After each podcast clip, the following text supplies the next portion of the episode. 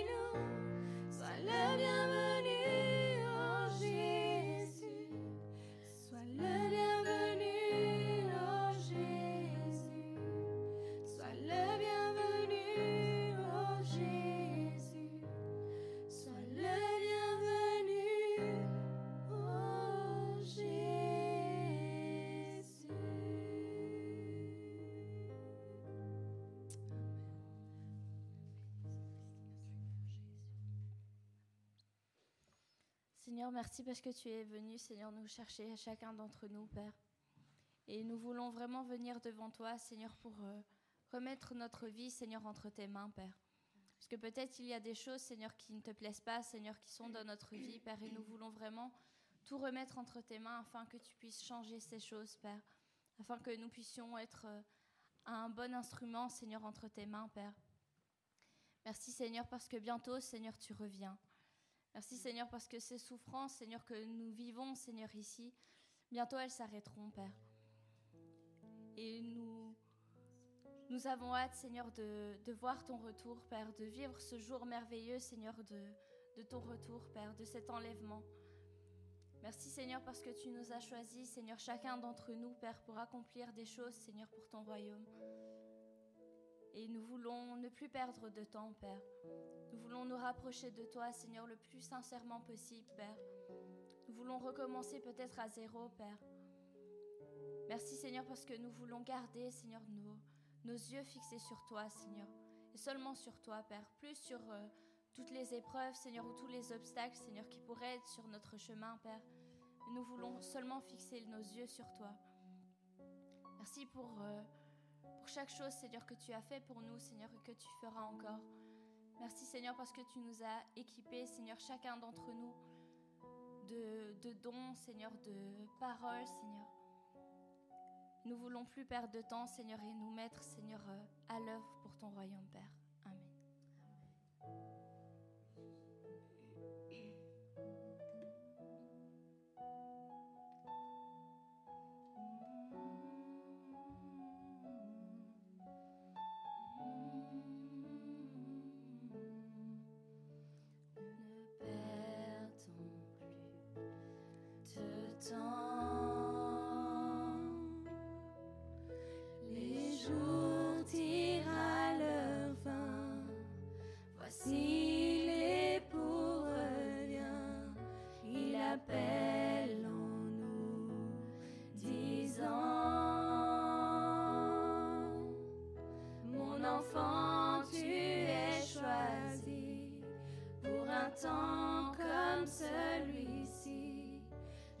Porterai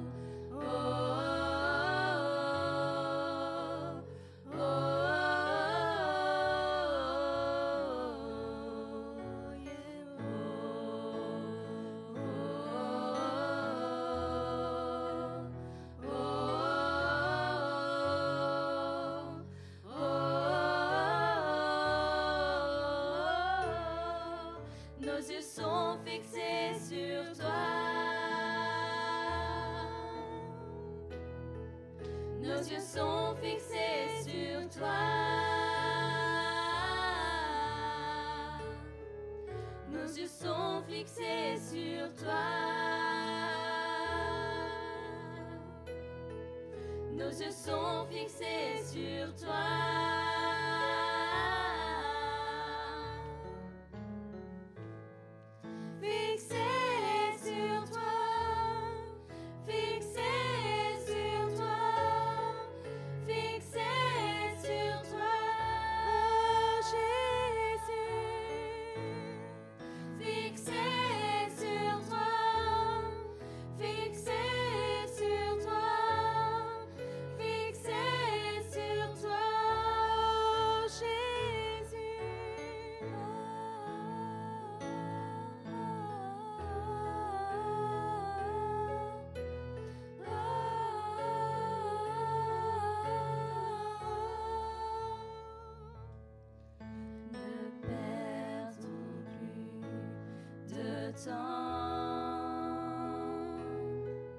Les jours tirent à leur fin. Voici l'époux revient. Nous sommes fixés sur toi.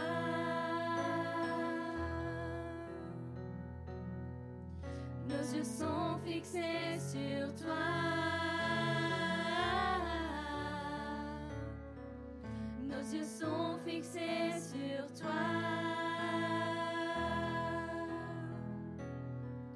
nos yeux sont fixés sur toi.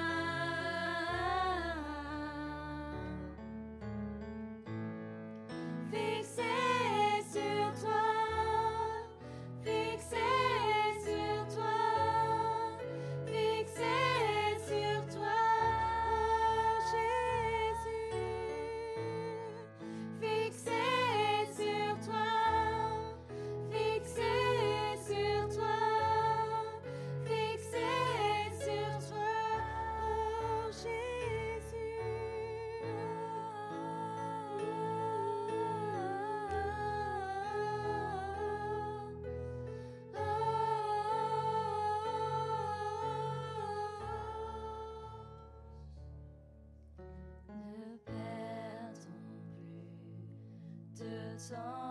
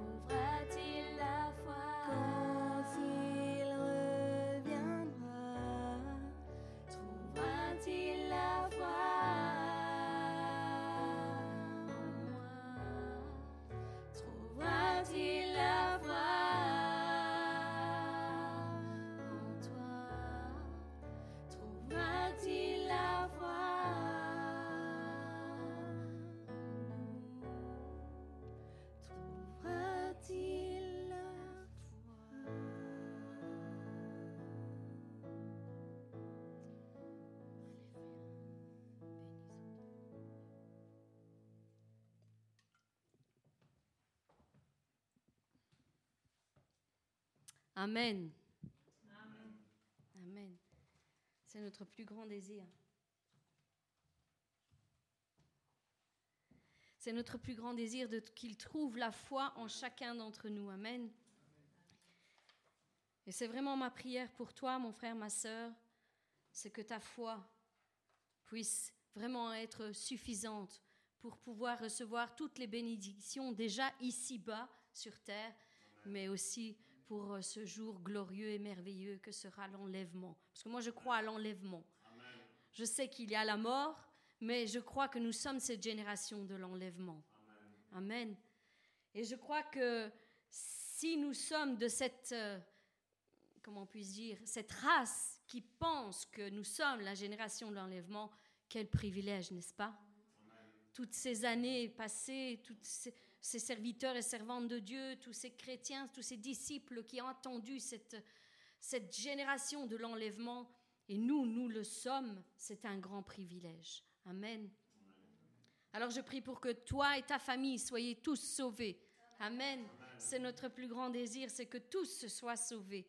Qu'un minimum, un nombre vraiment euh, minime puisse être euh, passé à côté de cet enlèvement mais vraiment qu'une multitude puisse être enlevée. Amen. Vous voyez la pensée que j'ai. ne, ne, ne, pensez pas que je, je, veux que certains puissent passer à côté. Au contraire, notre plus grand désir, c'est que tous soient sauvés. Mais chacun est libre de choisir. C'est ça, c'est le plus grand. La plus grande difficulté que nous avons parfois lorsque nous rencontrons des gens, c'est que nous aimerions tant leur transmettre quelque chose pour qu'ils puissent saisir ces bénédictions et être sauvés, recevoir le salut, mais ils choisissent malheureusement de ne pas croire, et ça, nous ne pouvons rien faire. Nous devons leur laisser le libre arbitre. Comme Jésus même, comme Dieu lui-même nous a laissé le libre arbitre, nous aussi, nous devons leur laisser le libre arbitre.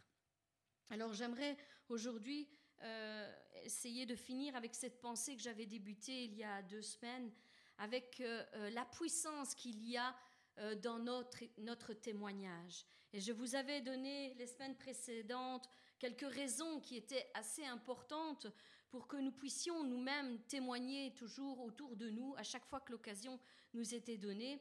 Et je vais continuer aujourd'hui parce que il faut que nous réalisions vraiment, et ce n'est pas encore automatique chez certaines personnes, de se dire ah ben il faut que je témoigne, il faut que je dise ce que Dieu a fait pour moi. Ce n'est pas forcément automatique, on pourrait croire que oui, mais non, forcément, ce n'est pas forcément le cas.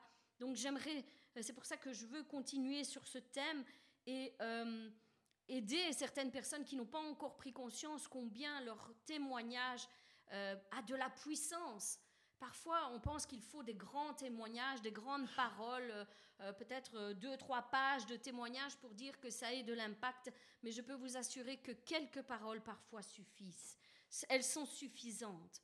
Parce que n'oublions pas que celui qui convainc, ce n'est pas nous. Ce n'est pas nous.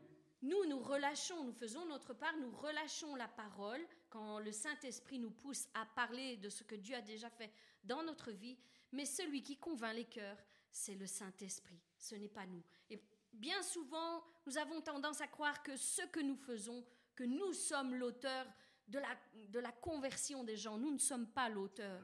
Non, nous sommes peut-être un engrenage, quelque chose qui va enclencher la conversion chez quelqu'un, euh, une parole que l'on va relâcher, mais nous ne sommes pas l'auteur de leur conversion. C'est le Saint-Esprit qui convainc euh, de, de, justice et de jugement. Et donc, euh, voilà, je vous avais dit quelques points et je vous disais que c'était important non seulement pour nous euh, de relâcher notre témoignage, mais aussi pour celles et ceux qui nous écoutent. Donc ce n'est pas tout bénéfice pour celui qui nous écoute seulement, c'est aussi pour nous euh, un avantage de pouvoir témoigner des bontés de Dieu. Alors, euh, moi, je t'invite, mon frère, ma soeur, à relâcher ton ou tes témoignages, parce que parfois, on, vit miracle sur miracle, et je t'invite vraiment à relâcher toutes ces paroles, d'être libre de relâcher toutes ces paroles envers ton frère, ta sœur, qui s'approche de toi et qui euh, vient avec ses doutes, avec ses peurs, avec ses angoisses, avec ses circonstances qu'il ne comprend pas. Et tu viens apporter par ton témoignage, par ces quelques paroles, la lumière sur ces circonstances. Et il se dit, enfin, eh bien, si Dieu l'a fait pour elle ou pour lui, eh bien, il le fera aussi pour moi. Parce que Dieu n'est pas euh, n'est pas partial. Il ne fait pas de favoritisme. Donc ce qu'il a fait pour les autres, il le fera aussi. Donc, et c'est ainsi, en, en, témoignant de ces choses, que nous enlevons toutes les semences de doute, d'incrédulité qui naissent en eux au milieu de leurs circonstances parce qu'ils ne comprennent pas. Ils sont dans l'incompréhension, ils sont dans la confusion, ils sont dans la peur. Et à chaque fois que nous faisons cela, eh bien, c'est comme si nous enlevions ces semences et ces petites pousses d'incrédulité qui poussent en eux. Et euh, cela leur permet de faire naître la foi. C'est important, c'est notre mission, je pense, c'est de faire naître la foi dans le cœur de ceux qui n'ont qui pas encore saisi la puissance de la foi. La puissance de la foi, c'est que nous recevons les miracles par la foi. Nous sommes guéris par la foi. Nous sommes délivrés par la foi. Tout se fait par la foi. D'ailleurs, Jésus-Christ lui-même disait ceci, qu'il soit fait selon ta foi. Donc, la foi est importante et notre mission est bien de faire naître cette foi dans le cœur de nos frères et de nos sœurs. Donc, rendre notre témoignage, c'est aussi une forme. Euh, d'altruisme, c'est une forme de compassion envers notre prochain, c'est une forme d'amour tout simplement. Euh, parce qu'on se dit, bien, euh, je ne veux pas te laisser dans, dans cette situation, euh, je ne veux pas que tu périsses dans tes doutes, dans ton incrédulité, dans tes peurs, je ne veux pas ça, donc je vais te rendre mon témoignage. Et puis, et puis Dieu fait, fait, le reste, Dieu fait le reste. Ouvrons notre bouche et lui fera le reste, comme il, comme il est dit. Donc Dieu ne nous laisse pas passer par certaines circonstances par, par son bon plaisir, certainement pas il y a toujours un but. Et comme je le dis souvent, si Dieu nous fait passer par certaines circonstances, parfois, et je vous l'avoue, très pénibles, très difficiles, très, très, très euh, dures, certaines épreuves sont incroyablement dures, mais si Dieu permet que nous passions par cela, c'est certainement pour qu'il y ait la puissance du témoignage après. C'est simplement ça le but, pour que nous puissions comprendre, nous puissions nous mettre à la place de la personne qui passe par les mêmes circonstances que nous. Nous savons par quoi nous sommes passés. Nous l'avons éprouvé. Nous avons éprouvé la douleur, la souffrance, les doutes, l'incompréhension, tout ça, tout ça. Nous l'avons vraiment ressenti nous-mêmes et nous savons qu'au bout du compte, eh Dieu nous a délivrés. Donc il y a une solution, il y a une porte de sortie pour toutes ces personnes. Et c'est pour ça que nous devons témoigner. Donc, euh, c'est un peu comme si nous disions, moi je suis passé par la même chose que toi, mon frère, ma soeur, et je te montrerai le chemin que tu dois emprunter pour euh, en être victorieux, pour sortir de cette épreuve. Amen. Alors raconter euh, notre témoignage, eh bien, euh, comme je vous le disais, il y a de nombreux témoignages et à la fin de cette exhortation, je vous, je vous en lirai quelques-uns pour, pour un peu pour, pour témoigner, je ne sais pas d'autres mots, pour témoigner de la grandeur de notre Dieu. Euh, donc euh, voilà, nous sommes parfois poussés euh, à raconter notre témoignage. On ne sait pas pourquoi. On est en train de parler avec quelqu'un et puis tout à coup, la pensée naît dans votre esprit en disant raconte ceci. Toi, tu es passé par ces choses. Toi, tu sais ce que c'est. Donc, elle nous pousse à raconter. Et c'est arrivé bon nombre de fois, je vais dire, avec avec certaines personnes, alors que nous étions en train de parler, le Saint-Esprit me poussait, me dit raconte-lui ceci, raconte-lui cela. Et euh, je, vous en, euh, je vous en parlerai un peu plus loin. Mais euh, il y a de la puissance dans nos témoignages, il y a vraiment de la puissance. Donc, je vous le disais la semaine dernière, la semaine d'avant même, notre témoignage démontre que la puissance de Dieu est réelle. Ce n'est pas une histoire du passé, elle est encore réelle au jour d'aujourd'hui. Et nous vivons, nous, encore aujourd'hui, des miracles et des prodiges. Notre témoignage, euh, en deuxième point, euh, rend notre victoire définitive sur l'ennemi. Nous professons notre victoire sur les œuvres de l'ennemi et proclamons que si nous y sommes arrivés, nous pouvons encore le faire à la prochaine épreuve et encore le faire et encore le faire et ainsi nous rendre compte que nous sommes plus que vainqueurs sur l'ennemi. Ce n'est pas lui qui doit avoir le dessus. Oui, il y aura des épreuves, certainement, mais nous ne sommes pas démunis en tant qu'enfants de Dieu. Nous avons la victoire qui nous est assurée par notre, notre Seigneur Jésus-Christ qui a déjà tout vaincu. Donc nous pouvons encore y arriver. Ce n'est pas parce que nous, ne voyons pas de résultats sur le moment qu'il faut euh, rentrer dans les raisonnements en se disant, voilà, Christ euh, m'a abandonné. ne m'entend pas, il veut me laisser mariner dans cette situation. Non, s'il l'a fait par le passé, il le fera encore et autant de fois qu'il le faudra. Tout ce qu'il attend, c'est que tu aies l'attitude de la foi, que tu ne sombres pas dans les doutes, que tu te renforces, tu reprennes tes armes et tu combattes le bon combat de la foi. Et au bout, de au bout tu auras la victoire, c'est certain. Ensuite, en troisième point, j'avais dit que notre témoignage atteste que nous sommes une lettre écrite de la main de Dieu. Euh, tous peuvent voir et comprendre euh, quel a été notre parcours et ce qu'il a fait avec nous et ce qu'il fera aussi dans leur vie. Nous sommes une lettre écrite. Et la lettre, la, lettre ne doit pas, l'enveloppe ne doit pas être fermée. Ne fermez pas vos cœurs à chaque fois qu'il y a une possibilité de témoignage. Ouvrez cette lettre, ouvrez-vous aux autres et témoignez. Alors euh, ensuite, je disais que notre témoignage nous procure un zèle extraordinaire. Quoi de plus merveilleux que de voir les personnes euh, à qui on raconte notre témoignage être transformés, être fortifiés à leur tour parce qu'ils se retrouvent dans tout ce que nous sommes en train de leur raconter. Oui, il n'y a rien de plus beau, je vous l'assure. Pourriez me donner autant d'argent que vous voudriez, ça, la, sensation que nous pouvons éprouver lorsque nous témoignons, lorsque nous voyons le fruit de nos paroles, sur euh, euh, avoir de l'impact sur nos frères et nos sœurs, il n'y a rien de plus merveilleux. Ça ne s'achète pas, ça se vit. Ça se vit. Et je le, vraiment, je, je le prie pour chacun d'entre vous que vous puissiez vivre tous les jours de votre vie euh, des, circonstances pareilles avec vos frères et vos sœurs, avec toutes les personnes que Dieu puisse mettre devant vous, que vous ayez des, des, témoignages et des témoignages et que ceux à qui vous avez témoigné à leur tour viennent témoigner et ainsi qu'une multitude puisse encore déclarer que Christ règne encore dans cette époque, dans cette génération. Nous sommes, comme nous l'avons chanté, nous avons été choisis pour cette génération, pour ce temps-ci. C'est notre part que nous devons faire. Alors aujourd'hui, j'aimerais juste vous donner encore deux, trois points.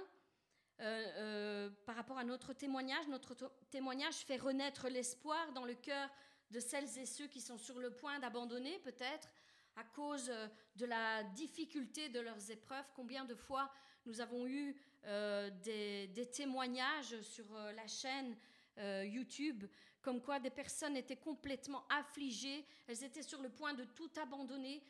Même parfois, certaines personnes nous ont avoué qu'elles étaient même sur le point de se suicider. Et puis, elles sont tombées par hasard.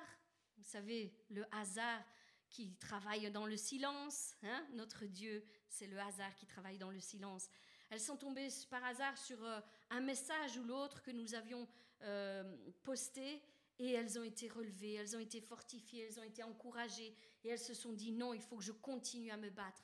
Et elles ont eu la victoire. Et c'est, merveilleux de voir ça, ça fait renaître véritablement l'espoir. Notre témoignage fait aussi descendre la joie, la paix dans le cœur de celles et ceux qui nous écoutent. La paix vous savez, cette paix qui surpasse toute intelligence et que seul Christ peut donner, que même au milieu de tes épreuves les plus terribles, tu ressens cette paix, tu ressens ce calme et tu ressens cette force qui te dit, continue à avancer, on va avoir la victoire. Amen.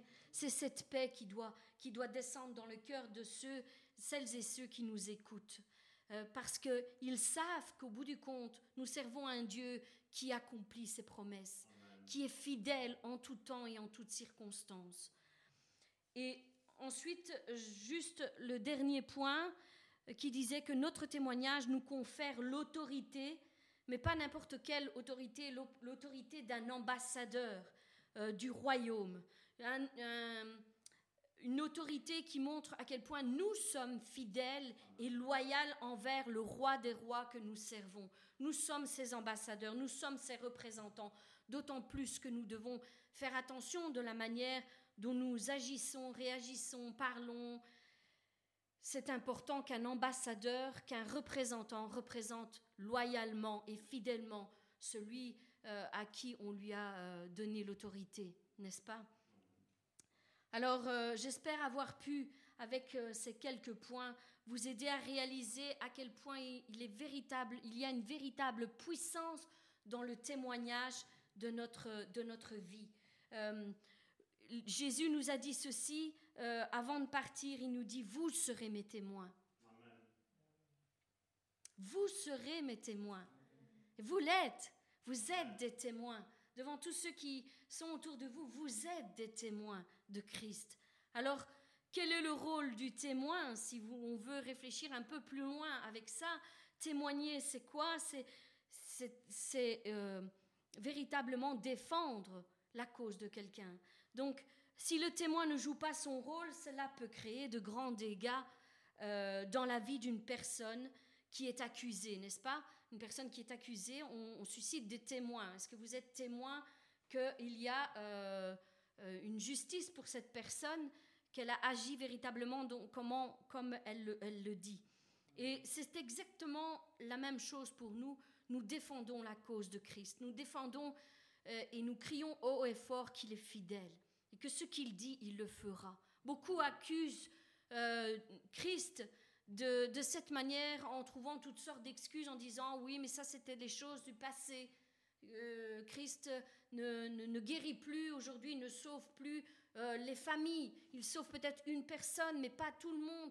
Vous savez, il y avait tellement et tellement de faux raisonnements qui s'élèvent dans le peuple de Dieu qu'il faut absolument parler. Nous devons parler et nous devons défendre que notre Dieu est un Dieu fidèle, que ce qu'il dit, ce qu'il nous promet, il va jusqu'au bout, quelle que soit euh, la situation, quelle que soit la difficulté, il ira jusqu'au bout. Il mettra tout en place pour que les événements puissent coïncider avec son parfait timing et il touchera les cœurs euh, qui doivent être touchés. J'ai ici ma, fille qui euh, rendra elle-même son témoignage moi, je dis que Dieu est fidèle. Je ne le dis pas parce que, en théorie, c'est écrit. Je le dis parce que je l'ai vécu à d'innombrables domaines, dans d'innombrables domaines de ma vie. J'ai des témoignages qui prouvent, qui me prouvent premièrement à moi et qui prouvent à vous que Dieu demeure fidèle. Les prières d'une maman sont très puissantes. J'en ai déjà parlé plusieurs fois, mais je vous assure, mesdames, ne faiblissez pas pour vos enfants, même si vous ne voyez que tout le contraire. Ne faiblissez pas, parce que Dieu est là au contrôle. Et, euh, et voilà, euh, j'aimerais simplement finir en disant ceci, que à chaque fois que nous témoignons, euh, à chaque fois qu'une opportunité se, se présente de, devant nous, c'est comme si nous étions devant une prison Essayez de me suivre et voyez un peu cette image. Nous sommes rentrés dans, une prison, il y a des cages, il y a nos frères et nos sœurs qui sont dans ces cages. Et euh, c'est comme si Dieu vous donnait les clés en disant, va délivrer ton frère, va délivrer ta sœur qui passe par ces moments difficiles, qui se sent emprisonnée dans sa situation. Et lorsque nous allons avec cette clé du témoignage, nous avons le choix soit d'ouvrir la porte, de lui témoigner qu'elle puisse sortir de cette prison, soit, si nous nous taisons, c'est de prendre cette clé, de faire demi-tour, de lui tourner le dos et de le laisser dans sa situation. Moi, c'est comme ça que je vois. À chaque fois qu'une opportunité s'ouvre devant mes yeux, j'ai cette image et je me dis, je ne peux pas. Je ne peux pas. Même si au final, ce n'est pas, euh, ce n'est pas euh, ma responsabilité, ce n'est pas moi qui ai le pouvoir de la délivrer, mais j'ai cette clé, je la mets dans la serrure et j'ouvre la porte. Après, celui qui veut sortir sort. S'il croit qu'il y a une possibilité de sortir de cette situation, il sortira. Maintenant, s'il n'y croit pas, peut-être qu'il va rester dans cette prison, peut-être avec même la porte ouverte, mais il restera dans sa situation. C'est à nous de croire ou de ne pas croire. Mais nous, nous avons ce pouvoir, nous avons cette autorité. Les clés nous ont été données. Je vous ai donné tout pouvoir et toute autorité, Jésus-Christ nous a dit. Alors utilisons cette autorité, utilisons-la, vraiment. Euh, nous devons faire notre, notre part. Et si Dieu, si Jésus-Christ lui-même nous a donné cette, cette recommandation, vous serez mes témoins, alors d'autant plus nous devons le prendre au sérieux. Amen. Alors, Celui qui parle démontre qu'il a cru en ces paroles que Dieu nous a données, mais celui qui se tait avale son témoignage et se prive, lui et les autres, d'une victoire éclatante sur Satan. Satan aime diviser pour mieux régner. Il aime fermer les bouches pour empêcher que de bonnes paroles soient relâchées et pour que les prisons puissent être ouvertes. Il aime emprisonner les gens dans toutes sortes de faux raisonnements pour les tenir bloqués. Il aime faire croire aux chrétiens qu'ils n'ont aucune puissance, aucune autorité, aucun pouvoir de changer les choses, aucun pouvoir de faire des miracles lorsqu'ils imposent les mains. Ça, c'est l'œuvre de Satan. Et croyez-moi bien, il fait bien son œuvre. Au milieu du peuple de Dieu, il fait bien son œuvre. Mais je rends grâce à Dieu que beaucoup maintenant commencent à comprendre qu'ils ont effectivement une autorité parce que Christ l'a dit. Je vous ai donné toute autorité et tout pouvoir sur les serpents, sur les scorpions, sur toute la puissance de l'ennemi, et rien ne pourra vous nuire. Va avec cette autorité et tu verras si Christ n'ouvre pas les cieux et tu verras si Christ ne, t'accompagnera pas lorsque tu ouvriras ta bouche, lorsque tu imposeras les mains, lorsque tu prieras pour tes enfants, lorsque tu prieras pour une situation qui est bloquée. Je vous l'assure, Dieu est fidèle. Dieu est fidèle. S'il nous l'a dit, il n'y a pas d'autre issue. La victoire nous est assurée. Nous devons simplement passer à l'acte prendre le courage à deux mains et euh, vraiment euh, libérer le témoignage que Dieu nous a donné. Oui, et vous verrez le roi de gloire faire son entrée dans votre vie. Le, euh, dans 1 Samuel 2 au verset 30, il est dit ceci, J'honorerai celui qui m'honore, mais ceux qui me méprisent seront méprisés. Moi, je me dis à chaque fois qu'il y a une opportunité qui se présente, je vais honorer Christ. Je vais dire la vérité, je vais parler de mon témoignage, je vais faire tout ce qu'il m'est possible de faire. Et je sais que, que Dieu m'accompagnera, je sais qu'il m'honorera, il honorera la foi que j'ai relâchée dans cette situation. Je ne veux aucunement mépriser celui qui m'a sauvé, celui qui est mon Seigneur, celui qui me guide, celui qui règne sur le trône de mon cœur. C'est ainsi que nous devons avancer.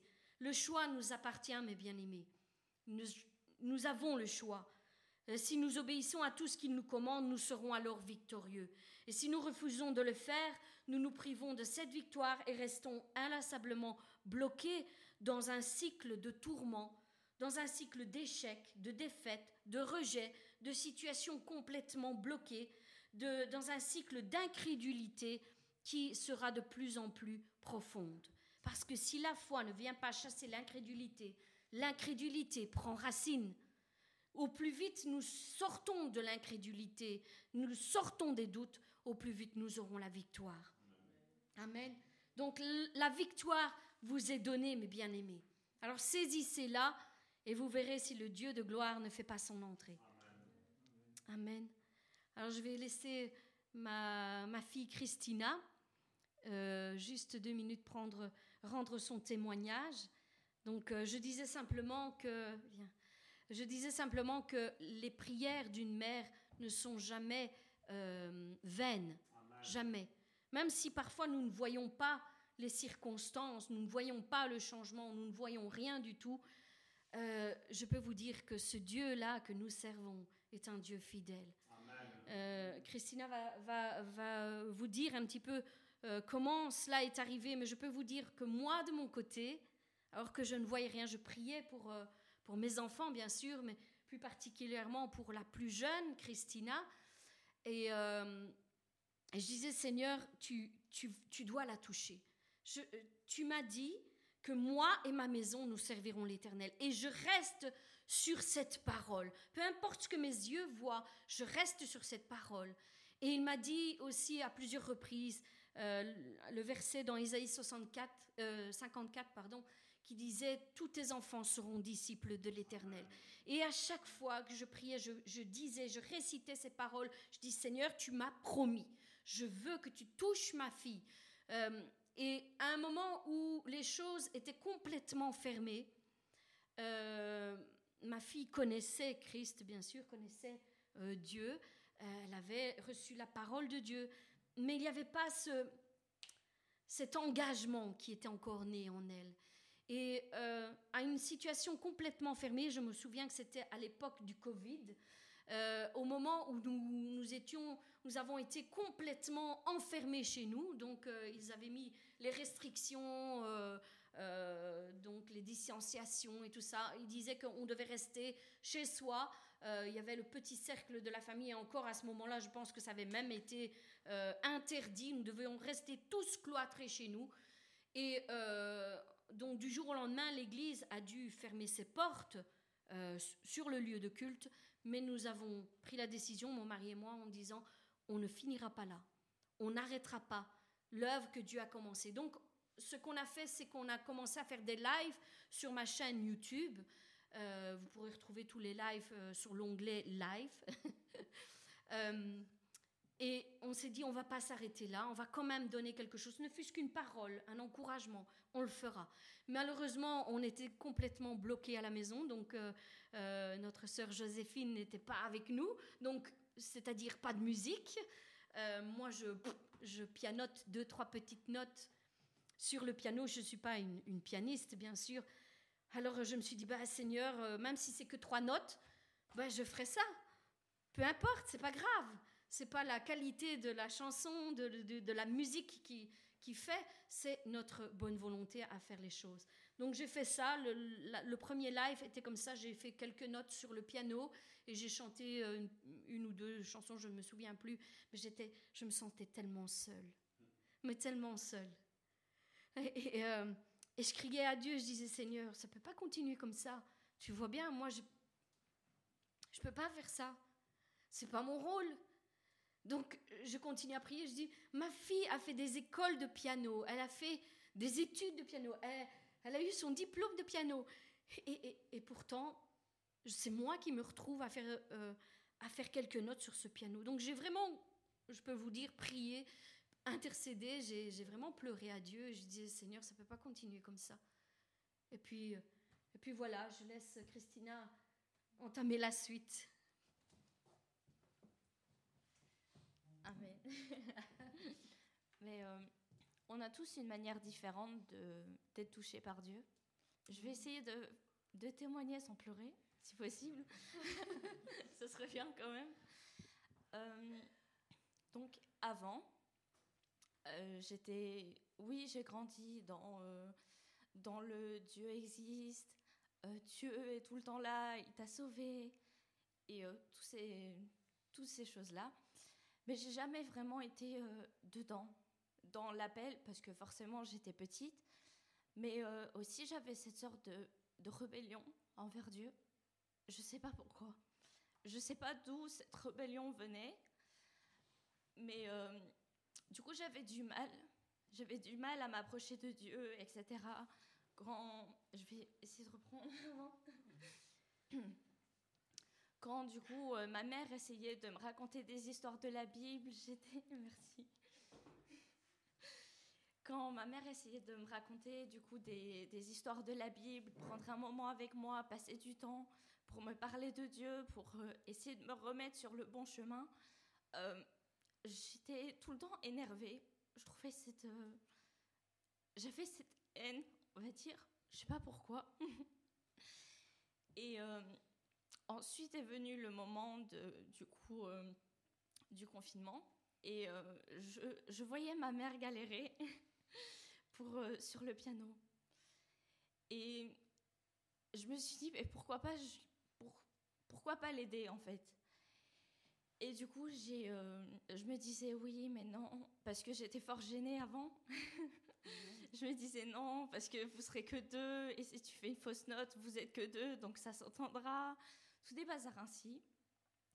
Et euh, ensuite, j'ai vu à quel point elle se sentait seule, à quel point elle avait difficile, et je me suis dit, je peux pas la laisser comme ça. Et euh, du coup, je lui ai dit, maman, si tu veux, je peux t'aider. Et du coup, on a, on a répété un peu. À ce moment-là, j'étais pas encore dans la louange. Euh, et du coup, c'est là que, en fait, ça a commencé.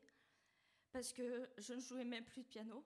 J'avais arrêté le piano, il me semble, ben, cinq ans avant, parce que je ne trouvais pas le temps, soi-disant, mais bien sûr, on peut toujours trouver le temps. Et alors, du coup, ben, je me suis dit, pourquoi pas recommencer? Ça peut être une occasion de recommencer le piano, ça peut être une occasion aussi d'aider maman parce qu'elle est toute seule devant la caméra et elle n'a pas fait d'études, elle. Et euh, du coup, je me suis dit, je vais l'aider. Et du coup, j'ai commencé à l'aider. On a passé des bons moments ensemble. Et du coup, on s'est rapprochés. J'ai commencé euh, à me remettre au piano, du coup. Donc, euh, c'est le piano est un des dons que Dieu m'a donné. Et je pense que c'est aussi, ça a été euh, quelque chose qui a, qui a déclenché aussi ça. De, repratiquer un don que Dieu m'avait donné, ça a déclenché en fait cette, cette étincelle dans mon cœur. Et euh, du coup, ça m'a, rapproché de Dieu. Simplement que je me sois rapprochée de ma mère qui, elle, était dans le ministère, qui qui est tout simplement la prophétesse Karine, tout simplement. Forcément, la, la foi aussi est contagieuse. Et euh, du coup, je me suis rapprochée de Dieu. Et, euh, et sans trop le savoir, en fait, même moi, quand, quand Karine m'a demandé au matin euh, Est-ce que tu veux témoigner? Je me suis dit Mais même moi, je ne sais pas comment je me suis rapprochée de Dieu. et c'est après, en réfléchissant, que je me suis dit ben, En fait, c'est ça c'est vraiment le réexercer un don que Dieu m'a donné qui a réanimé cette foi en moi. Et euh, ensuite, peu à peu, je me suis dit, je, je restais sur mon piano pour, euh, bien sûr, euh, pour être prête pour le dimanche qui arrivait tant, tant attendu, le dimanche où j'allais être seule avec ma mère devant une caméra en plein milieu du salon. Et du coup, je m'entraînais et ensuite, je, je retrouvais cet amour pour le piano et euh, en même temps cet amour pour Dieu, bien évidemment. Et euh, j'ai commencé à passer du temps dans ma chambre, à genoux, sur mon lit, en train de mettre euh, un fond de musique et à prier. Et j'ai vu, même pas vu les heures passer en fait. Et j'ai repensé à ce moment où mes parents me disaient, tu vas voir quand, euh, quand tu te rapprocheras de Dieu et que tu passeras un moment dans, le, dans la prière, tu verras plus le temps passer, etc. Et moi, j'avais jamais expérimenté ça. Et euh, là, j'ai expérimenté ça. Et du coup, ça, ça a réanimé encore plus la flamme qui était en moi. Et ça a animé aussi cette... Euh, s'éterne pour les choses de Dieu, pour suivre, euh, suivre l'onction, suivre les, les choses que Dieu me demande de faire. Et du coup, chaque jour, vers, euh, vers 10h, 10h30, je me retrouvais dans la chambre de mes parents parce qu'ils travaillaient tous. je me retrouvais à mettre euh, la musique et à, à prier et passer vraiment un moment dans l'onction, dans la parole de Dieu. Et, euh, et, chaque jour, je faisais ça, du coup. Et puis, je passais un moment aussi sur mon piano. Et euh, au final, peu à peu, je suis passée de, de, de 11h à midi, je suis passée de 10h30 à midi. puis, de plus en plus, je, passais toute ma matinée à faire ça, en fait. Et, euh, c'est vraiment ça qui, a réanimé cette foi en moi. Et du coup, après, forcément, peu à peu, euh, je me rapprochais plus de Dieu, j'entendais plus sa voix. Ensuite, j'ai rejoint la louange. Je voyais Dieu vraiment agir dans ma vie. Il a changé tout plein de choses. Même moi, je, même moi, ces jours-ci, je me dis, mais en fait, ça, avant, j'aurais jamais fait. Encore ici, c'est la preuve. Vous parler comme ça, sans rien avoir noté, sans rien, j'aurais jamais fait ça avant. Et euh, déjà ça, ensuite plein, plein de peurs. Avant, j'avais la peur de tout. Et maintenant, ben, Dieu a changé ça aussi. je me retrouve à faire des choses que j'aurais jamais fait auparavant. Et vraiment, je, je remets toute cette gloire à Dieu. Et je le remercie vraiment pour euh, ce qu'il a fait dans ma vie et ce qu'il fera encore. Parce que forcément, depuis, la vie n'est pas toute rose. oui, au début, c'est tout rose, tout beau. Mais euh, après, ça change mais Dieu est là. Et s'il a fait auparavant Si euh, auparavant tout était beau, tout était rose, le monde des bisounours, mais ça peut revenir aussi après que le changement soit fait et après que les épreuves soient passées. Donc euh, gardez l'espoir parce que rien n'est jamais perdu. Et Dieu est toujours là. Amen.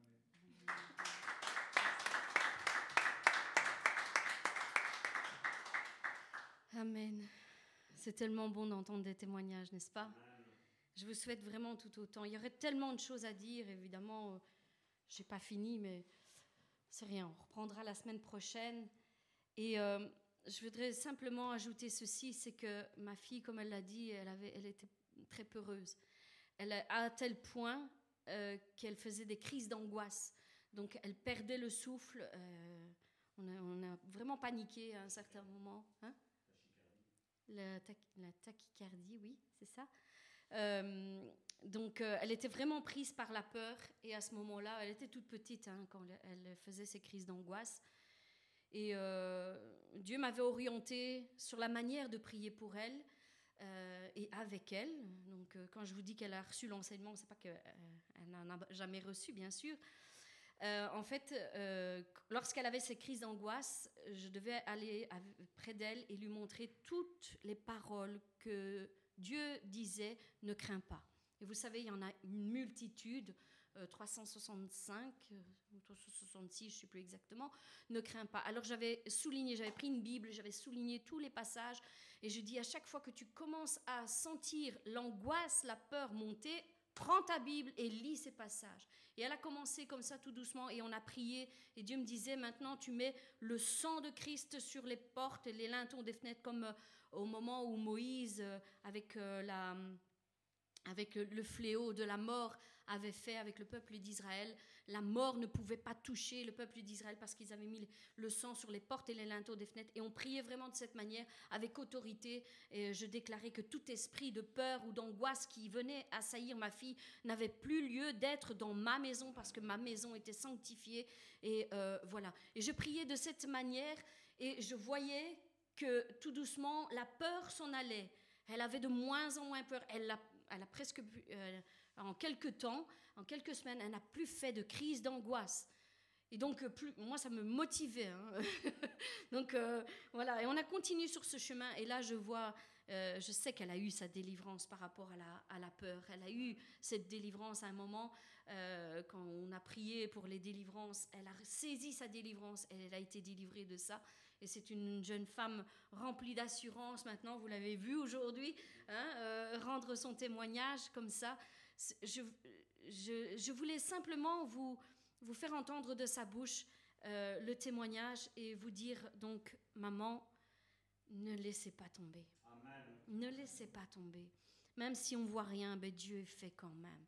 Dieu, il entend nos cris, il entend nos supplications, il voit notre cœur qui pleure pour nos enfants. Parce que euh, si on n'a pas d'amour pour nos enfants, alors euh, comment peut-on prétendre aimer notre prochain? C'est sûr que les premiers qu'on veut qu'ils soient sauvés, ce sont nos enfants.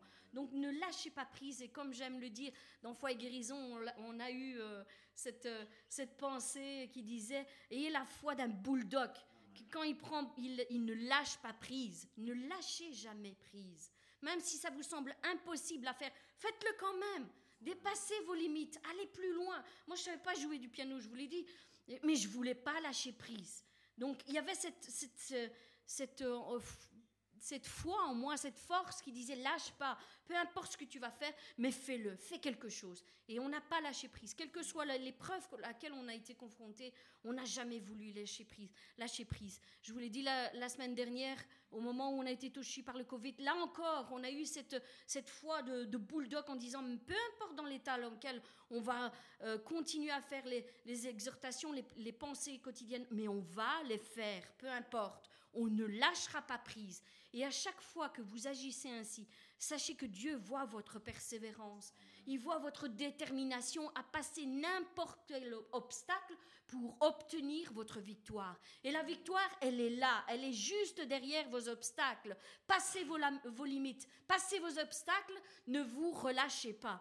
J'ai souvent tendance à dire, et je vais terminer là, j'ai souvent tendance à dire que la prière, même si on ne voit pas le résultat, c'est comme si vous preniez un marteau et que vous tapiez sur un mur. C'est certain, votre mur ne tombera pas la première fois, ni la deuxième, ni la troisième, mais à force de taper tous les jours sur ce mur, sachez que ce mur, un jour ou l'autre, il va s'écrouler, et votre miracle est derrière. Donc ayez cette foi ferme et déterminée, et vous allez obtenir vos victoires. Amen. Amen. Ma sœur Jasmine, je suis, je suis certaine que tu es au, euh, à, l'écran. J'avais résolu de faire ton témoignage, mais je crois qu'on va le remettre à la semaine prochaine. Donc elle, aussi a, vraiment un témoignage puissant, des témoignages puissants. Et je sais que Dieu travaille encore euh, dans sa famille. Il y aura encore d'autres choses qui vont venir. Donc je vous je vous laisserai un témoignage la semaine prochaine de notre, de notre sœur et combien d'autres encore. Soyez puissamment bénis et fortifiés encore aujourd'hui. On va laisser la parole au pasteur. Seigneur Dieu éternel, je te prie pour euh, le pasteur, Seigneur, que tu puisses euh, vraiment euh, le moindre de ton esprit qu'il puisse relâcher les paroles, Seigneur, comme toi-même tu les aurais relâchées sur ton peuple. Seigneur, fortifie-nous, Seigneur, encourage-nous encore par ta parole, Seigneur, que nous puissions être une terre bien, Seigneur, fertile pour qu'elle puisse accueillir cette semence que tu vas nous donner et qu'elle porte du fruit pour la gloire de ton nom. Au nom puissant de Jésus-Christ. Amen.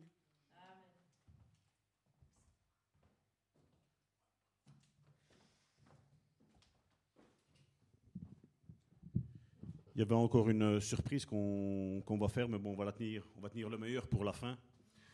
Donc, euh, je veux dire, tant que je, vous savez, quand je me balade ou quand je suis là et que je suis dans, mon nuage, on va dire, comme on dit dans le monde, je veux dire, Dieu parle et je veux dire, au mois de septembre, on va changer nos, réunions, de, culte. Euh, elles sont toujours aussi lointes, mais on va changer la méthodologie. Vous savez, moi, j'aime pas quand on fait tout le temps les choses. Euh, pour finir, on rentre dans un style, c'est toujours comme ça, comme ça, comme ça. On va, on va chambouler ça. Et moi, je rends grâce à Dieu, je vais dire, pour, euh, pour les témoignages. Je crois que durant nos cultes, nous allons faire, euh, je vais dire, vraiment, c'est un témoignage peut-être à la fois, où chacun d'entre vous, ben, vous pourriez peut-être venir expliquer un petit peu ce que Dieu a fait dans votre vie, hein, parce que ça peut, ça peut toujours aider. Et je voudrais proclamer, ben, je veux dire, voilà, vous, peut-être en, regardant, je veux dire, le témoignage de Christina, vous, êtes peut-être en train de dire, ben, euh, moi aussi, j'aimerais vivre ce que le pasteur Salvatore et la prophétesse Karine ont, vécu avec leur fille Karine, mais je proclame que ce sera la même chose sur ta vie. Ce sera pas différent. Sur Christina, oui, excusez-moi. euh, ça, va être, ça va être la même chose qui va, se, qui va se passer, je veux dire, sur votre vie. Ça, je, je le dis haut et fort. Parce que, comme je dis, nous sommes des transporteurs d'onction, nous sommes transporteurs de la gloire de Dieu. Et quand la gloire de Dieu est présente, les choses, elles bougent. Amen. Malheureusement, c'est quelque chose, ces trois royaumes, on en a parlé la semaine dernière. Euh, ce royaume, ce, mode ou ce monde, je vais dire, du surnaturel, qui est la foi, l'onction et, la gloire, ce sont trois choses où, toi et moi, nous sommes appelés à naviguer dans, dans ce domaine-là. Et malheureusement, on ne comprend pas. On pense que tout est normal. Vous savez, euh, je ne sais pas si, vous vous rappelez, mais à un moment donné, Jésus s'est trouvé face aux disciples et qu'est-ce qu'il a fait? Il a soufflé. Et qu'est-ce que Jésus a dit? Il a dit recevez l'Esprit. C'est pas vrai? Mais c'est bizarre qu'ils ont dû attendre après, hein, plus de 40 jours, ils ont dû attendre plus de 40 jours pour dire d'après, ils sont seulement baptisés seulement après du Saint-Esprit. C'est seulement là qu'ils ont commencé à parler en langue. C'est pas vrai? On voit des apôtres qui on l'a lu, la semaine dernière dans Marc chapitre 9. Ben, ils n'ont pas su chasser un démon. Et d'ailleurs, même leur incrédulité, ben, ils l'ont transmise à ce père-là. Parce qu'à un moment donné, le père est arrivé face à, ce, Jésus. Et ils ont dit, mais je sais pas si toi tu peux quelque chose. Parce qu'apparemment, c'est le domaine dont, vous parcourez, quelque part. Je paraphrase, on lit entre les lignes. Il dit, ben, de temps en temps ça marche, de temps en temps ça marche pas. Et Jésus s'est retourné face à ses disciples et il leur a pas dit euh, bande d'incapables. Il leur a pas dit euh, ben, vous ne savez rien faire. Non. Il leur a dit race incrédule. Et donc nous on lit ça aujourd'hui comme ça et on ne comprend pas ces mots-là. Et je suis là aujourd'hui pour vous enseigner ces choses-là. Parce que vous devez comprendre qu'on navigue dans, dans ces, dans ces choses-là. On va voir aujourd'hui avec le royaume de gloire Christina disait, mais je comprends pas, à partir du moment où j'ai commencé à jouer, ben là, étonnamment, je, commence à, me rapprocher de Dieu. Ben ça, hein, c'est le royaume de l'onction qui est là, pas le, pas le royaume de gloire, le royaume de l'onction. Et, et aujourd'hui, comme je dis, on a des enseignements, oui, il y a plein d'enseignements. Mais le problème, c'est que tu n'as pas besoin d'être enseigné. Nous avons besoin d'être transformés. Ça, c'est la chose la plus importante. Et mon but, et c'est pour ça que peut-être j'exagère pour vous, tout le temps à, vous pousser à dépasser vos limites, à aller plus loin, à vous bouger, parce que je sais qu'à partir du moment où tu vas bouger, mon frère, ma soeur, les choses vont changer dans ta vie. La connaissance que j'ai aujourd'hui, pour moi, elle est, petite. Et je ne le dis pas en faux orgueil, non. Pour moi, elle est petite parce que je sais que j'ai encore beaucoup à apprendre. Mais si je serais resté à la maison, euh, je sais pas moi, à regarder la télévision, à me mettre dans mon potager, à, arranger ma maison, je veux dire, c'est pas comme ça que les choses elles fonctionnent. La Bible nous dit qu'il y a un temps pour toute chose. Il y a un temps pour s'occuper de sa maison, mais il y a aussi un temps de nous occuper de notre foi. Et malheureusement, c'est ça qui ne fonctionne plus aujourd'hui. Dans les temps passés, dans le protestantisme, ce que beaucoup ont adhéré au protestantisme, vous savez, c'est quoi? C'est qu'il y avait non seulement des cultes qui étaient faits à l'église, mais il y avait aussi des cultes qui étaient faits dans la maison. Et tous les jours, il y avait un culte. Aujourd'hui, on n'a plus le temps pour ces choses-là. Et vous vous étonnez que l'Église aujourd'hui universelle est faible. Plus nous allons rechercher Dieu, et plus Dieu va agir. Et c'est pour ça que ces témoignages, mon frère, ma soeur, que, que Christina a donné, que Karine a expliqué aujourd'hui sur le témoignage, plus enseignement que je vais apporter aujourd'hui, ils doivent vous pousser à faire plus. Si tu ne sais pas comment, si tu as ton fils ou ta fille qui joue du piano ou qui je ne sais pas quoi, dis-lui voilà, joue-moi un petit peu cette air-là parce que j'ai envie d'être en communion avec Dieu. Et vous allez voir que à partir du moment où il va bouger, les choses vont se déclencher toutes seules. Mais on a besoin, nous, de faire quelque chose. Et Jésus, on le voit dans Marc chapitre 9, verset 23, hein, quand cet homme lui pose cette question-là, il lui dit si tu peux. Il s'était imbibé de l'incrédulité des disciples. Moi, et je vous l'ai dit la semaine dernière, je ne pense pas que cet homme avait l'incrédulité au départ. C'était les disciples eux-mêmes, comme ils n'ont pas su chasser ce démon-là, qui lui ont mis l'incrédulité. Je ne sais pas qu'est-ce qu'il leur a dit. La Bible ne nous le dit pas. J'imagine que peut-être ils lui ont dit Ouais, mais t'as pas assez la foi, parce que vous savez, c'est toujours la faute de l'autre, c'est pas vrai? On ne sait pas qu'est-ce qu'il est mis. Mais une chose est certaine, c'est qu'il est arrivé, il a même osé se présenter devant Jésus et lui dire Jésus, si tu peux faire quelque chose. Et croyez-moi bien, dans le, milieu chrétien encore aujourd'hui, c'est ça qui est dit à Jésus. Jésus, est-ce que tu peux? Peut-être tu as écouté le témoignage de Christina, de ce que Karine disait, hein, et tu dis, ouais, mais c'est eux. Non, c'est toi aussi. Dieu va le faire aussi dans ta vie, mon frère, ma soeur. Parce que nous ne sommes pas meilleurs que vous, mon frère, ma soeur. Nous sommes tous au même point, mon frère, ma soeur. Dieu nous aime tous de la même manière, mon frère, ma soeur. Dieu ne fait pas d'acceptation, la Bible nous parle. Et je le crois. Je le crois. Il nous aime. Ce qu'il a fait avec nous, il le fera avec ta famille, avec ton époux, avec ton épouse, avec tes enfants, avec tes, tes, cousins, tes oncles, tes tantes, ton père, ta mère. Il va le faire avec toute ta famille. Mais il faut savoir que ces trois mondes que je parlais, de la foi, l'onction et la gloire, sont trois euh, mondes où l'ennemi va essayer de te bloquer, mon frère, ma soeur. De temps en temps, tu devras être dans le royaume de la foi. Et l'ennemi a des démons qui vont, qui vont s'attacher à ça, qui vont, te, qui vont te combattre, mon frère, ma soeur. Et ici, on le voit, cet homme, il y avait une guérison qui était promise. Il ne sait pas comment, mais il le savait. Il y a quelque chose qui devait se passer. Mais seulement, il a été près de l'onction des apôtres, mais l'onction qu'il y avait sur eux, ils avaient peut-être la foi. Mais le problème, c'est qu'ils n'avaient pas encore l'onction. Et ils n'ont pas réussi. Et Jésus leur disait, tu dois naviguer. Tu dois savoir quand tu dois rentrer dans le monde de la foi, tu dois savoir quand tu dois être dans le, monde de l'onction, mais tu dois savoir aussi quand tu dois être dans la gloire, mon frère, ma soeur. Parce qu'aujourd'hui, nous avons des, des, conceptions religieuses qui sont fausses. Aujourd'hui, c'est pas vrai. Nous disons euh, comment Il ne faut pas regarder à l'homme, mais on va le voir après. Mais je vais vous dire que tu dois regarder aussi à l'homme. Tu dois regarder aussi à l'homme. Parce que dans le royaume de l'onction, tu dois regarder à l'homme. Vous vous rappelez Cette fille qui a dit à Naaman, tu sais, si tu serais en Israël, là-bas, il y a quelqu'un qui sait te guérir. Elle n'a pas dit, tu sais, si tu vas aller là-bas, cet homme-là, il va prier Dieu. Et si Dieu lui dit, OK, il va te guérir. Non, non, elle a dit, là-bas, il y a un homme, il sait te guérir. Combien nous l'avons vu, le témoignage que nous avons ici? Nous avons notre frère et notre soeur, j'ai oublié leur, euh, leur prénom, qui venaient d'Anvers, ils ont fait Anvers, ils sont venus jusqu'ici, et on a fait le séminaire à la Louvière, ils sont venus nous rejoindre là-bas à la Louvière. Leur témoignage a été clair, il a été net, il a été précis.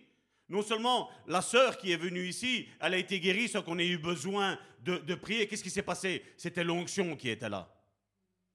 Mais même ces enfants, eux aussi ont été guéris parce qu'ils ont écouté et on leur a dit que le fait que l'onction, ça, comment, ça contamine. La, Christina tantôt l'a dit, la foi contamine, ça attire, il n'y a rien à faire. Et c'est pour ça que je crois qu'on va, on parler de plus en plus des témoignages, parce qu'il faut témoigner, mon frère, ma soeur.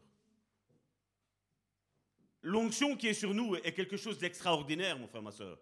Je me rappelle, il y, avait, il y a une sœur, bon, peut-être elle rendra son témoignage quand elle, va venir, je, sais, je certain qu'un jour ou l'autre, elle sera ici. Je me rappelle que nous parlions, ça faisait quelques, mois, je crois qu'on parlait euh, ensemble. Et à un moment donné, j'ai dit à Karine, je dis, euh, libère-toi parce que va, je vais demander si elle est libre et on va prier pour, euh, pour son couple, on va prier pour elle, on va prier pour ses enfants. Mais ben, vous savez que le simple fait d'avoir prié avec eux, le lendemain, elle nous dit, c'est bizarre.